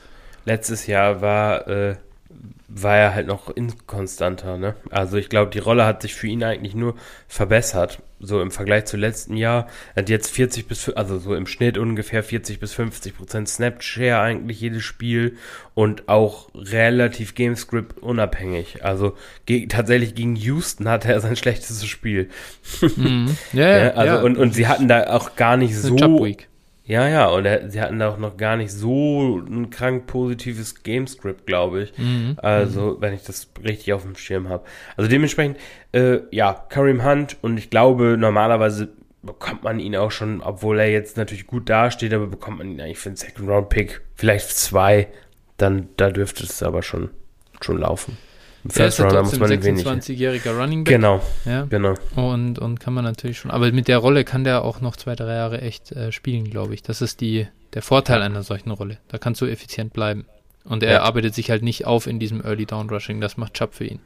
Besser nee, im, im, Prinzip ist er halt äh, so ein bisschen Camera Light, ne? Ja. Ja. Also das ist tatsächlich so seine Rolle und, und das ist halt, ja, wie du schon sagst, ist eine extrem wertvolle Rolle. Das, was ja. äh, Kamara, sage ich mal, Hand voraus hat oder voraus hatte, war Drew Brees. Das war einfach der Cheat Code für Kamara. Kann man, glaube ich, jetzt halt auch so äh, sagen. die, das, das war das perfekte, die perfekte Situation für einen, für einen Running Back. Ja, und ich glaube auch noch ein bisschen höhere Snap, Snap-Share als, als Hunt, ja, ne? okay, stimmt, stimmt. Aber Du musst nur äh, die Targets, du musst nur die Touches äh, pro Snap halt dann irgendwie bekommen. Ne? Und das war, da war Camara natürlich auch immer stark. Also ja. wenn der am Feld stand, der wurde halt auch gefeatured. Wird aber Hand jetzt auch, verstehe den Buy komplett. Und äh, gehe mal rüber zu meinem Buy. Und das ist, und den habe ich jetzt besonders eigentlich deswegen genommen, weil ich ihn in Woche 1 ganz schön madig geredet habe. Michael Pittman von den Indianapolis Colts ist ja jemand, den ich letztes Jahr oder der mich enttäuscht hat, sage ich mal. Der bin ich sah als Rookie jetzt nicht so überragend aus. Eben hat nicht viel gemacht aus der Opportunity, die da war. Und deswegen habe ich ihm nicht zugetraut, so der Alpha-Receiver in der Offense zu werden. Oder selbst wenn er Alpha-Receiver sein kann, dass er eine richtige, also ein richtig guter Alpha ist. Und das ist er, glaube ich, schon. Also hat einen super Target-Share, Air-Share, das passt alles, passt eigentlich, passt alles, aber er fängt keine Touchdowns. Zumindest bisher. Aber dann schaut man sich das an, dann ist er auch mal an der 1 getackelt worden und so. Und das ist, das ist auch ein bisschen Unglück dabei, sage ich mal, dass, der die, dass er wenige Fantasy-Punkte macht. Und das ist für mich ganz klares äh, bei, also bei Szenario dann einfach. Das Wide Receiver 36 nach Keep Trade Cut, wenn man ihn da bekommt, all day long. Äh, ich glaube jetzt nicht, dass er Wide Receiver 1 Upside hat oder das glaube ich noch nicht zumindest. Dafür muss halt auch diese Colts Offense irgendwie mal besser werden, aber ich sehe da halt die Lösung auf Quarterback noch nicht so gekommen. ähm, und ja, dass das hindert, das limitiert das Ceiling natürlich. Aber er ist, glaube ich, echt ein guter Footballspieler, hat mich überzeugt. Ich sag's nochmal, ähm, nach Woche 1 war bei mir irgendwie klar gut, dass ich Pittman nirgendwo angefasst habe, aber nicht bei den eigenen irgendwo Meinungen bleiben, wenn man dann Lügen gestraft wird von dem Spieler, sofort adjusten, so, also gerade wenn es dann über zwei, drei, er hat drei Spiele jetzt hat nachgelegt, in denen er echt gut aussah, anpassen und äh, ja, daher für mich die Ampel auf grün jetzt bei Michael Pittman und ich habe ihn auch schon mal gekauft. Ähm, empfehle euch auch mal nachzuhören und auch mal ja shoppen zu gehen. Ja, Gut, wunderbar. Das war's mit unseren direkten Kandidaten. Jetzt kommen noch die Honorable Mentions, denke ich mal. So die Bench-Spots bei uns. Da haben wir jetzt jeder noch drei, drei Cell-Kandidaten und zwei Buy-Kandidaten. Die gehen wir jetzt, jetzt schnell durch, würde ich sagen. Wie sieht denn deine Bank da aus? Ja, soll ich mal zuerst mit meinen Buy, meiner Buy-Bench anfangen? Dann ja, kannst ja, du deine ja. machen. Ja. Genau, also ich hätte noch anzubieten. Einmal Keenan Allen. Yes. Warum? Weil er eigentlich im Schatten von Mike Williams steht und äh, trotzdem in dieser High-Scoring-Offense äh, einen guten Target-Share hat, dazu auch äh, Touchdown-Regression ist da eher zu erwarten und äh, ja, dementsprechend würde ich ihn noch ins Auge fassen als Contender und äh, dann habe ich eben noch die Bucks Wide Receiver. Das mhm. ist äh, aktuell wahrscheinlich die äh, tatsächlich die spektakulärste Offense der Liga, würde ich mal gut, man kann jetzt für, für viele Mannschaften oder für ein paar argumentieren, aber ja. also ich finde, die Bucks sind schon eindrucksvoll. Die können außer von New England von niemandem gestoppt werden. Und äh, ja, da ist es einfach so, auch wenn natürlich die Target Shares, dadurch, dass so viele Waffen da sind, relativ niedrig sind, aber die haben halt eine extrem hohe, die haben extrem viele Passversuche, ne? Da können halt viele Receiver ähm, produzieren. Und dann habe ich eben als Contender bei, hätte ich eben Mike Evans, der als der Nummer 1 Receiver nach Target Share, äh, kriegt auch die Red Zone Targets und äh, produziert da eben ähm, dann AB als zweiten bei für einen Contender. Er hat jetzt wieder gezeigt, was er leisten kann am Wochenende. Ja, und 33 Jahre, da ist, das ist ein günstiger, günstiger Kandidat. Godwin eher was für, für einen äh, Rebuilder tatsächlich. Auch der hat einen auslaufenden Vertrag. Spannend, äh, ob er dann eben bei den Bucks bleibt oder nicht. Aber finde ich, äh, ja, spannend. Wen hast du denn noch als bei? Also erstmal zu deinen Buy-Kandidaten, äh, also, also zu den Receivern. Äh, du weißt ja, ich habe Antonio Brown in sehr, sehr vielen Teams und ja. unter anderem bist du in einer Liga auch Contender. Das Geld nehme ich später. Die, die Inbox, äh, die, die steht offen. Du darfst ihn gerne kaufen, aber so günstig ist er gar nicht. Nein, ich ja. habe, also tatsächlich, in beiden Ligen gibt es auf einmal Interessenten für Antonio Brown, was für ein Wunder. Ist natürlich, ja, äh, ja ich, ich schäme mich persönlich dafür, ich habe OBJ für Antonio Brown gekauft in Downset Talk. Dieses Team habe ich auch wirklich erfolgreich an die Wand gefahren in den letzten zwei Wochen irgendwie. Das ist äh, mit der Mixenverletzung hat alles seinen, seinen Lauf genommen und jetzt, äh, ich war da mal Nummer 12 im bundesweiten Scoring. Ich bin da weit davon entfernt und kriege die nächste Schlappe dieses Wochenende. Ja. Jetzt darf ich schauen, dass ich es wieder herumreiße, aber mit weiteren solchen Moves äh, wird es nicht besser. Ja, also äh, Antonio Brown kauft man halt auch nicht nach einer 31-Punkte-Woche, muss man vielleicht auch sagen. Also äh, ich würde, ich würde da jetzt nochmal eine Woche warten und mal gucken, was er dann am nächsten Wochenende so für Punkte erzielt und gucken, ob man ihn dann vielleicht besser kaufen kann. Also, beziehungsweise einfach mal mit dem Owner sprechen, wenn jetzt einer sagt, ja, ich will für Antonio Brown irgendwie, weiß ich nicht, einen Second Rounder plus, dann sage ich, ja, komm, dann lass gut sein, aber wenn man irgendwie da was Vernünftiges hinkriegt, vielleicht, keine Ahnung, einen Second Rounder für Antonio Brown und vielleicht noch einen Late Pick zurück oder sowas, dann kann man eben drüber sprechen. Ne? Ja, komm. Also ein Second Rounder kann man schon hinlegen für den Mann, glaube ich. Das ist, ist in Ordnung. Ich glaube, dass der schon, äh, ich habe es ja, ja, die ganze, ganze, ganze Offseason über selber gepredigt und jetzt habe ich ihn verkauft, ich Idiot. Ähm, weil ich dachte, oh ja, OBJ, buy low opportunity, er macht zu wenig aus seinen Air Yards, bla bla. Ja, ja ähm, komplett dysfunktional sah das jetzt am Wochenende aus. Mal sehen, wird man am Ende dann auch erst bewerten können. Aber AB ist wirklich, also kann, der kann, der kann mehr als nur in Bi-Weeks helfen. Der ist, ja, also wenn er auf dem Feld steht, dann wird er auch getargetet. Also ich finde, ich finde, wir äh, reden eigentlich zu viel über AB. Ich finde eigentlich Evans noch, ja. noch viel nennenswerter, ja. der ja schon, ich sag mal, totgesagt wurde und als Goal-Line-Back abgeschrieben wurde.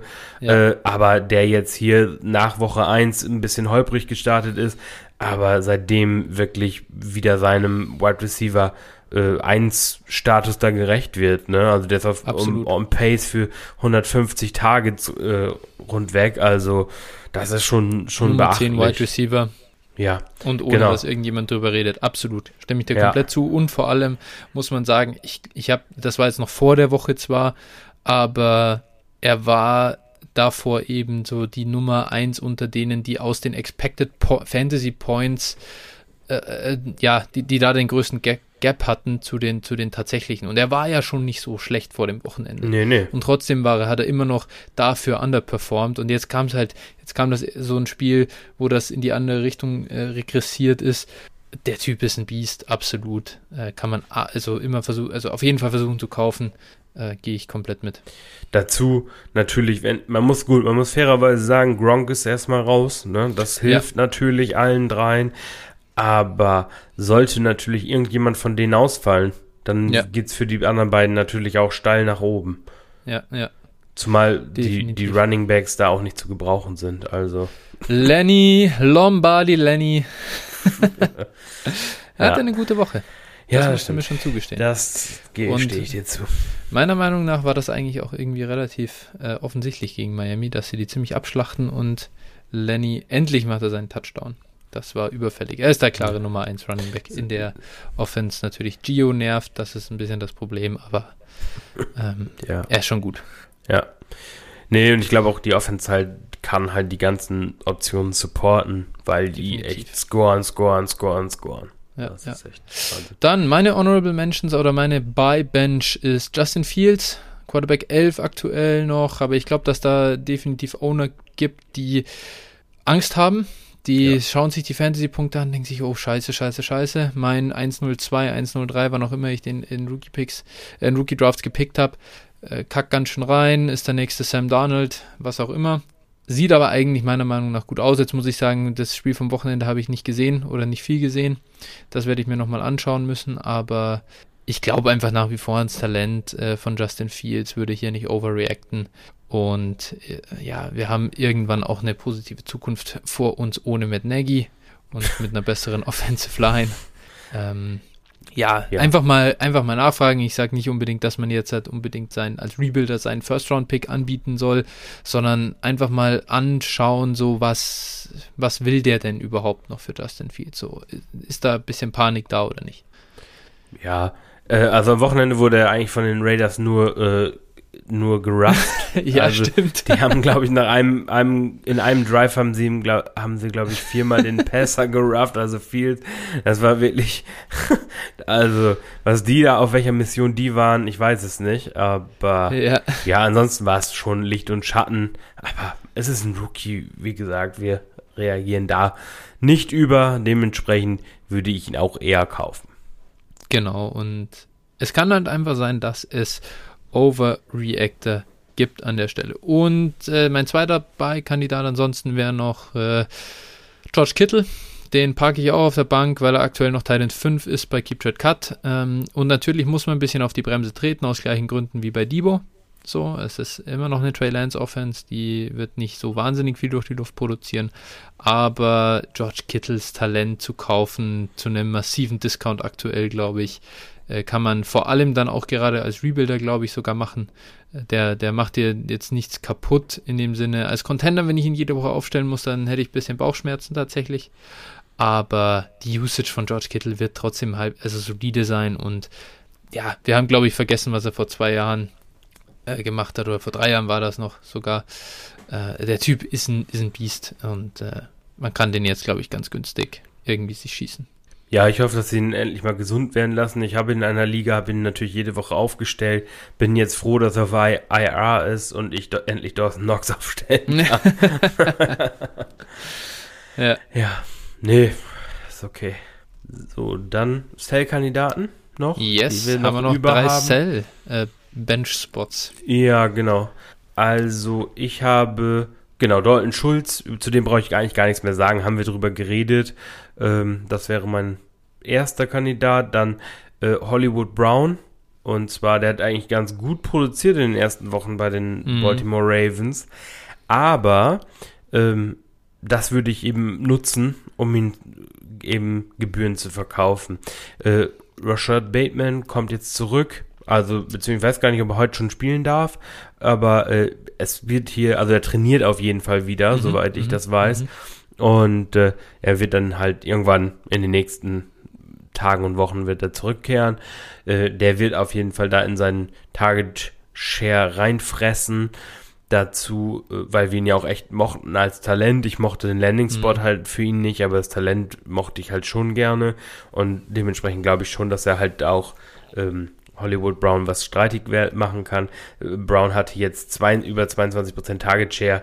Ja, das ist natürlich schon, schon hoch für so einen für so einen Deep, äh, Deep Thread. Dazu hat er auch jetzt schon drei Touchdowns. Ich glaube nicht, dass er es aufrechterhalten kann in, in der fragilen Passing Offense von Baltimore. Breaking News, erst fünf Minuten her. Rashad Bateman won't return Monday. Also ah, ja. kein Problem. Äh, wir bringen die Folge, denke ich mal, wie immer Mittwoch raus. Äh, wahrscheinlich hat äh, Hollywood sogar noch mal ein ganz gutes Spiel gehabt am Montag oder würde ich jetzt äh, zumindest mal erwarten gegen die Colts. Kann man den Ball ganz gut bewegen und Hollywood könnte noch mal ein gutes Game gehabt haben. Das ändert natürlich überhaupt nichts daran, äh, ja, dass Bateman zurückkommt und es würde mich nicht wundern, wenn er die Nummer 1 der Offense wird. Ja, genau. Also dementsprechend, äh, also die Baltimore Passing Offense kann halt auf gar keinen Fall drei, drei Fantasy-Optionen ja, versorgen. Das wird nicht passieren. Ja. Also die Passing Offense. So, ne? ja, also klar, klar. Brown, Andrews und äh, Bateman. Bateman. Genau, das sehe ich halt gar nicht. Ja, und Miles Boykin. Ja, genau. Und Sammy Watkins. ja. Und äh, ja. wer da noch nicht noch alles, James Prochet hatte jetzt ein relativ gutes ja, ja. Spiel, äh, Devin Duvernay, also ähm, Tylen Wallace, also so viele Receiver wie da rumrennen, äh, könnte man glatt glauben, dass sie Quarterback haben, der passt. ja, das stimmt, aber ja, genau. schwierig. Und als letzten Kandidaten habe ich dann noch Odell Beckham Jr., 28 Jahre alt, Wide Receiver der Cleveland Browns. Ja, mittlerweile muss man ja schon das mm. dazu sagen, weil ich sag mal, auf dem Feld sieht man ihn ja eher nicht. Ja, der ein gutes Spiel von Beckham ist eher wie eine Sonnenfinsternis. Man sieht sich nicht häufig, aber wenn, ist was ganz Besonderes. äh, ja. äh, ja, also ich, ich habe vor der Saison nichts von Beckham gehalten, äh, werde da aktuell bestätigt. Ähm, es kann natürlich sein, dass, dass er jetzt ein paar Spiele braucht, um wieder reinzukommen nach seiner Verletzung. Aber, boah, also die Cleveland Offense, das Passing Game gefällt mir halt gar nicht. Und wenn, wie gesagt, läuft es über die Tight Ends. Beckham hat eben diesen Name Value und mhm. äh, ja, im Prinzip, er sah aus wie ein Fremdkörper in der, in der Offense und dazu, die Browns wollen den Ball laufen und ich sehe es einfach nicht, äh, dass, dass äh, er dann nochmal, wer weiß, was für ein Revival hat und wenn ich noch einen Second-Round-Pick für ihn bekomme, dann freue ich mich, nehme den und sage Adieu, Odell Beckham. Ja, äh, kann ich dir leider nicht mal widersprechen. Also ich war schon ein bisschen höher bei Beckham, aber das ist schwer. Schwer zu, zu ertragen tatsächlich, was da in äh, Cleveland passiert. Meine Bench-Sell-Kandidaten sind einmal Jalen Hurts. Jalen Hurts ist wirklich hier genannt vor allem, sag ich mal, aus der, aus der Rebuilder-Brille. Liegt gar nicht daran, dass ich nicht mehr an ihn glaube oder dass ich glaube, dass er äh, kein Starter in der NFL sein kann oder sein sollte. Mir wäre es einfach zu risikoreich. Ähm, ganz ehrlich, die Eagles haben jetzt, glaube ich, irgendwie ja, zwei bis drei Top 10 Picks im nächsten, im nächsten Jahr oder zumindest mal Top 15 Picks. So viel können wir schon mal erwarten. Die nächste Klasse an Quarterbacks ist zwar wirklich schwach, das muss man schon irgendwo sagen. Also irgendwie weder Howell noch Rattler werden so ihren Erwartungen gerecht. Ähm, der, der hier eine Quarterback, der spielt echt ganz gut. Jetzt weiß ich den Namen wieder nicht mehr. Aber sei es auch drum, ist wurscht. Also es sind keine High-End-Talente, ja, so die, die, die alle Fragen ausmerzen. Der da, Quarterback meinst du? Den meinst du? Das kann ähm, gut sein, aber ich, ich, recherchiere mal eben, ja, sagst ja. du gleich nochmal. Ja, ich bin nicht der College-Experte. Ich, ich, ich verfolge es ein bisschen eben außer Devi-Brille und höre mir immer wieder gerne Podcasts an. Und ähm, ja, da merke ich natürlich, wenn einige Jungs eben die Boards runterfallen und wenn ich den Namen höre, dann passt auch wieder. Aber unabhängig davon, äh, Jalen Hurts ist halt, obwohl wir dann wieder sagen, ja, der sollte auf jeden Fall ein Starter sein und so weiter und so fort, ist es eine unsichere Zukunft. Und wenn ich ihn jetzt aktuell verkaufen kann, als Quarterback 12 und hält hier wirklich für zwei First-Round-Picks, zum Beispiel, und das geht, das ist schon machbar. Schmeiß irgendein, wenn du noch irgendwie ein AB halt rumlungern hast oder sonst irgendwie, so was einem Contender dienen kann, dann gib ihn ab, nimm den sicheren Value mit und äh, ja, wenn Jalen Hurts trotzdem super Starter ist und oder was heißt, also weiterhin Fantasy Gold ist, dann ist das halt so. Aber du hast auch eine ordentliche, ähm, einen ordentlichen Gegenwert bekommen. Matt Corell heißt er übrigens. Matt Corell. Ich, ich, ich ja, verwechsel okay. die immer Carson Strong und Matt Corell vom Namen ja, her. Keine Carson Ahnung. Strong warum. ist, also CJ Strong meinst du natürlich, ist ja klar. ja, genau. ja, ähm, ja. das ist der Typ mit dem, mit dem Riesenarm, ne? Nevada ja, oder wo spielt er? Ja, genau. So.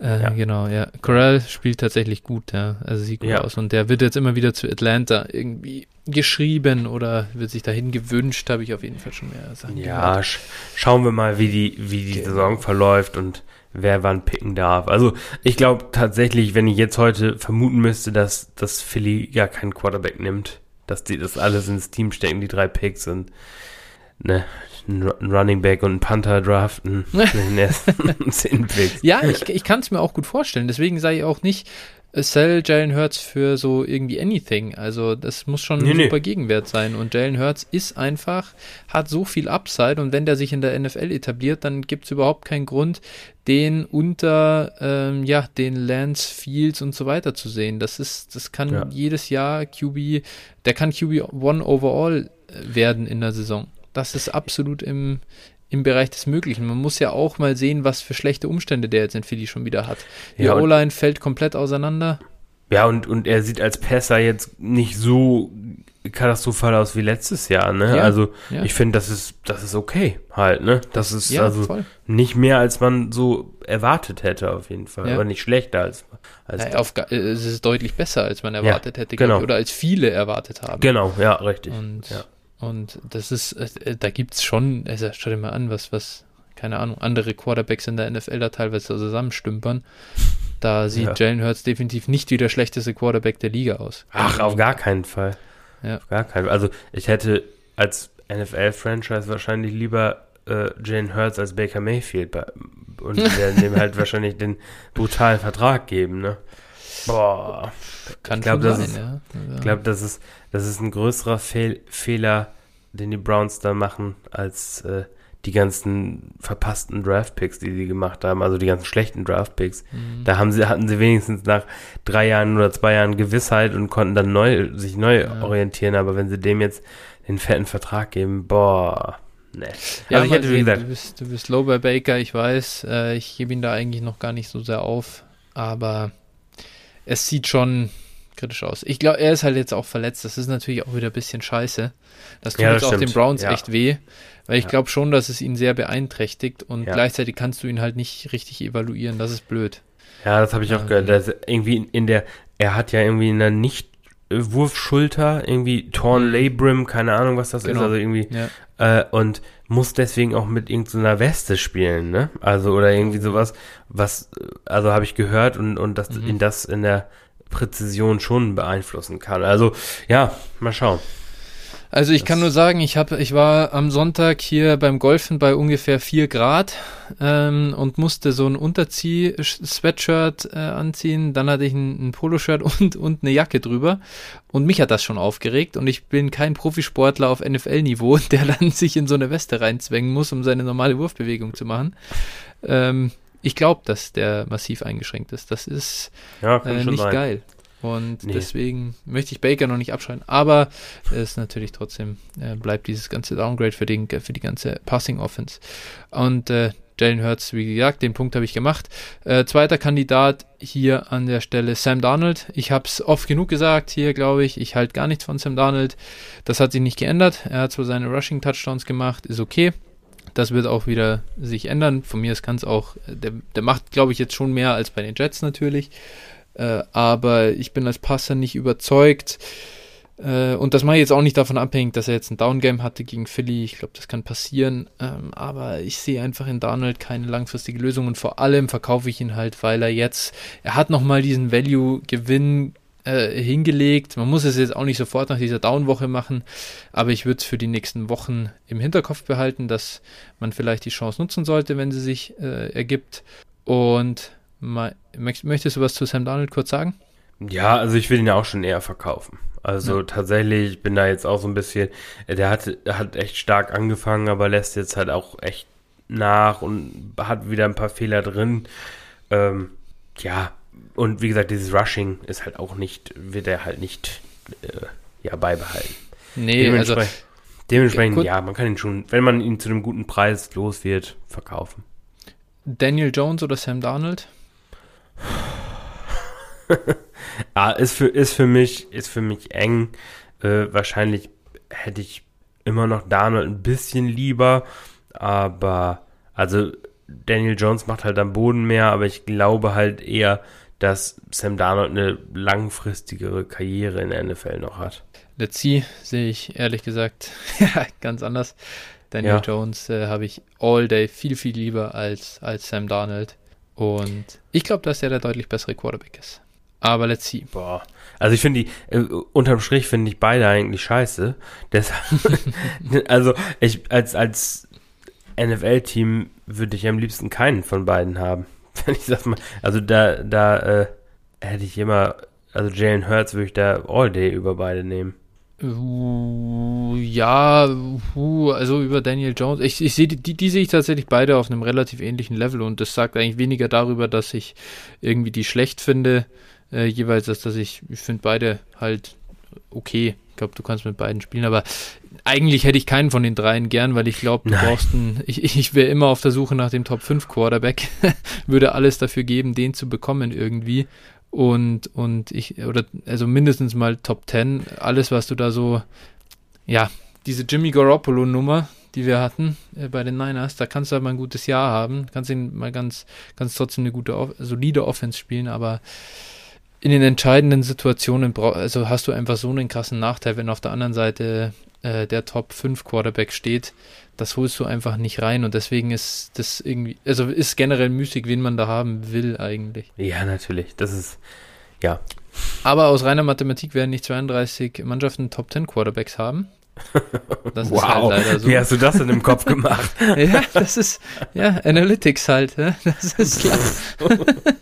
Ähm, deswegen werden die auch irgendwo starten. Und wenn ich mir dann überlege, wen von den drei, wem von den dreien traue ich es am ehesten zu, dann sage ich Daniel Jones, dann Jalen Hurts und dann Sam Darnold, ehrlicherweise. Ja, ich, ich Hurts, Darnold, Jones. Ja, okay. Da sieht man mal ähm, in Phil, finde ich, noch einen äh, Daniel Jones Verkäufer, aber leider haben wir das ja andersrum gemacht. Das erörtern wir jetzt nicht ein weiteres Mal, sondern ich komme zu meinem dritten Sale-Kandidaten und jetzt habe ich hier noch kurzfristig geswitcht auf Trey Sermon. Trey Sermon irgendwie versuchen zu verkaufen. Ganz ehrlich, es ist wirklich, also ich hab's, ich hab's echt, ich habe jeglichen Glauben an den Mann verloren. Äh, gegen Arizona war Elijah Mitchell wieder fit. Der hat alles am Boden gemacht an sich. Also ein bisschen was hat Kyle Juszczyk bekommt da, macht man wieder den Fullback-Sneak. Aber ansonsten ist es einfach die Elijah Mitchell Show. Und ja, Trey Sermon hatte sieben Yards per Carry, weil er einen Carry hatte für sieben Yards. Und das sagt alles aus. Der Mann ist einfach so low bei Kyle Shanahan. Und wenn jemand bereit ist, halt halbwegs äh, irgendwie vielleicht ein, so, wenn man den noch irgendwie losbringt, hier so einen Second Rounder und dafür schickt man was zurück und so, dann versuchen das halt noch zu verkaufen. So, wenn der andere sagt, ja, ist ein Rookie, der braucht noch Zeit. Okay, natürlich jetzt nicht einfach für einen Viertrunden-Pick verkaufen, dann auch einfach lieber stashen. Aber ich würde es versuchen. Also ich, ich glaube ganz ehrlich, also ich habe einige Sermon Shares und es ist nicht so, als hätte ich es nicht versucht. Mhm. Ähm, ich glaube, er ist ein Hold, weil du wirst den im Moment nicht los. Also, ja. vielleicht für einen Drittrunden-Pick oder sowas, aber wow, ne, dann kannst du ihn auch echt, kannst du ihn auch besser im Roster behalten. Ja, möglich. Ähm, also das Risiko ja. nehme ich dann, nehme ich dann in Kauf. Mal gucken, vielleicht bekommt er nochmal einen Stretch, vielleicht verletzt sich Mitchell nochmal und wer weiß, ne? Also, ja, es bringt dir halt nichts, äh, ihn für einen Drittrunden-Pick zu verkaufen. Ja, vielleicht einen Drittrunden-Pick mit reinlegen, um einen Zweitrunden-Pick zu bekommen. Irgendwie so hätte ich mir halt das vorgestellt, um so, um so einen ja. Uptrade hinzubekommen.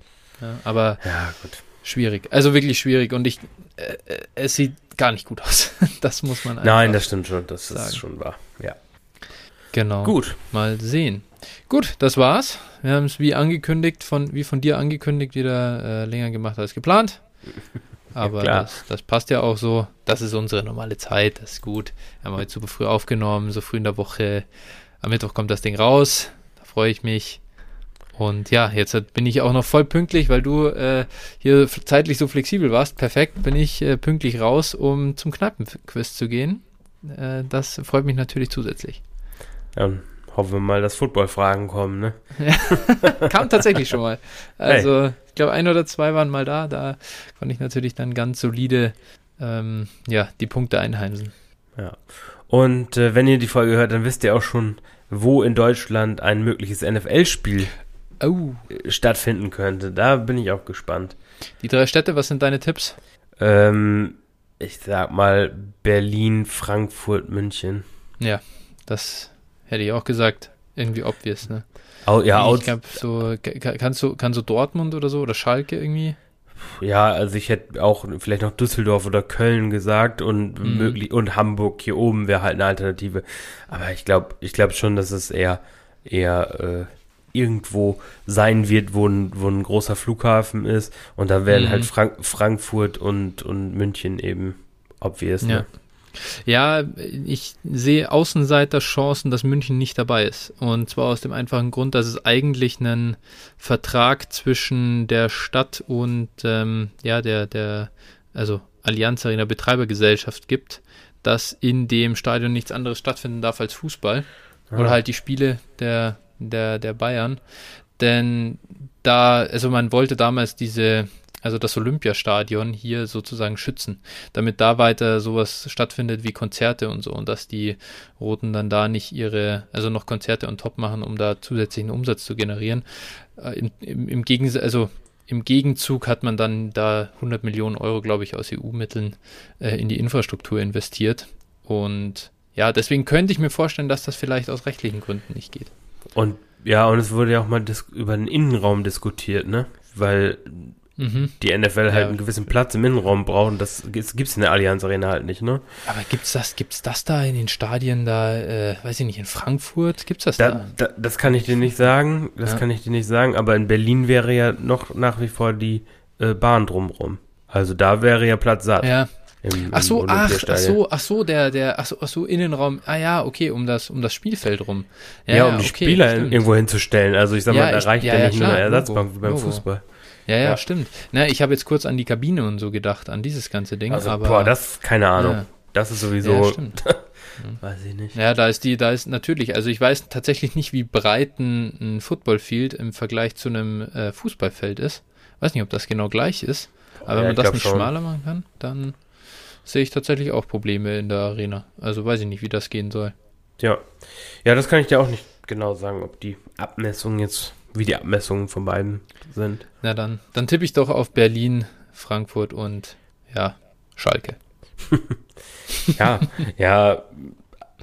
Ich denke mal, so der grobe Rahmen Ja. wird schon klar, ist schon klar. Also ne? Frankfurt wäre auf jeden Fall geil, muss ich sagen. Wäre natürlich, also wäre für alle irgendwie in Deutschland gut erreichbar. Das ist so zentral, das ist cool. Und ich glaube, da ist ja auch die, die, ja, da sind ja viele Amis so in der Region rund um Ja. die äh. Base. Genau. Ja. und da ist natürlich, ähm, ja, eigentlich, eigentlich bietet sich's an. Und ich, ich war auch noch nie in der, in der Commerzbank Arena. Das fände ich auch mal geil. ja, das, also, da wäre ich auch. Also mir ist eigentlich scheißegal. ich würde mich trotzdem um Karten bemühen, egal wo es ist. Ja, ja, ich würde auch überall hin. Also, Ja. ja. was soll's. Ich hätte auch Bock auf London, wenn da mal ordentliche Spiele wären. Ja, Aber das, was habe ich gelesen? Die NFL will ihr Produkt in Europa bewerben und schickt dafür Arminia Bielefeld und den SV Sandhausen nach London. ja genau, das habe ich auch Das gelesen. ist wirklich. Ja. Ei, ei, ei, ei. Ah, nächstes, nächstes Wochenende wird es ja besser mit dem Topspiel Jaguars gegen Dolphins, ne? Alter. Also ich habe ich hab schon gedacht, ganz ehrlich, eigentlich müssten sie doch so Spiel, Spiele oder so Mannschaften hinschicken, die die Heimspiele ähnlich ausverkauft bekommen. So äh, wie, die, wie die Chargers oder so. Ich weiß, wahrscheinlich ist es jetzt mittlerweile anders, aber so war es doch immer. Solche Teams, damit äh, Mhm.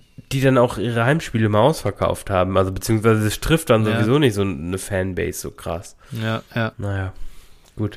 Ja, mal sehen. Ähm, was ist denn das dritte London-Spiel? Ich glaube, es gibt nur zwei dieses Jahr. Ah, es gibt nur zwei. Okay. Meine schade. ich. Wenn, wenn nicht, dann. Ja. stell dir vor, die Chargers, wenn äh, dieses Jahr in London wären, ey. Junge, Junge. Das wäre halt abartig geil. Ja, sagt Aber gut. Machen wir noch Werbung für uns, Kollege? Ja klar, folgt uns gerne auf Twitter at dynastyflo mit ph Flo, der dann auch ganz gerne mal sich selbst äh, Schaden zufügt, indem er Le- Leute bei Twitter öffentlich outcall und dann die die Niederlage einstecken muss. at Ah, das, ist, das war kein, das war kein Outcallen, das war ein bisschen Trash-Talk natürlich. ja, alles gut, ich glaube, der nicht gebackt so. wurde von Leistung, keine Frage. Das war ganz erbärmlich. Das, ist immer, das sind immer die besten äh, Sachen. safe. Genau, mir dürft ihr auch noch folgen, at phil8f90. Genau, dann schaut gerne auch noch bei in unserem Discord vorbei. Da ist auch immer ganz reges Treiben. Und äh, ja, dann würde ich sagen, haben wir alles soweit, oder? Möchtest du noch Yes. was hinzufügen? Nee, passt. Ich wünsche euch allen eine schöne Woche. Und ja, dass ihr hoffentlich auch bessere Fantasy-Wochen habt als ich im Vergangenen. Und nicht von Herbert Williams, wem auch immer, geschreddet werdet, sondern lieber die anderen so, den anderen so Schaden zufügt. Aber hey, Oh ja. bei der, in der DFFL stehe ich jetzt 4-1. Ja, immerhin. Das ist mein irgendwo, ne? Format. Ich, ich Immerhin glaube, irgendwo. Ja. Ich glaube ich auch. Ne, oder stehe ich 3-2? Ich weiß es nicht. Jedenfalls, äh, ja, denkt dran, Bye Weeks stehen an. Alvin Kamara, Ja. einmal gut gespielt, sagt Bye Week. Super, freuen wir Ja. uns. Das ist geil. Das tut weh. Aber gut, so ist es. Phil, danke dir für deine Zeit. Ähm, und wir hören uns nächste Woche wieder. Ich freue mich Jawohl. drauf. Macht es gut. Alles klar, ciao. Ciao, ciao.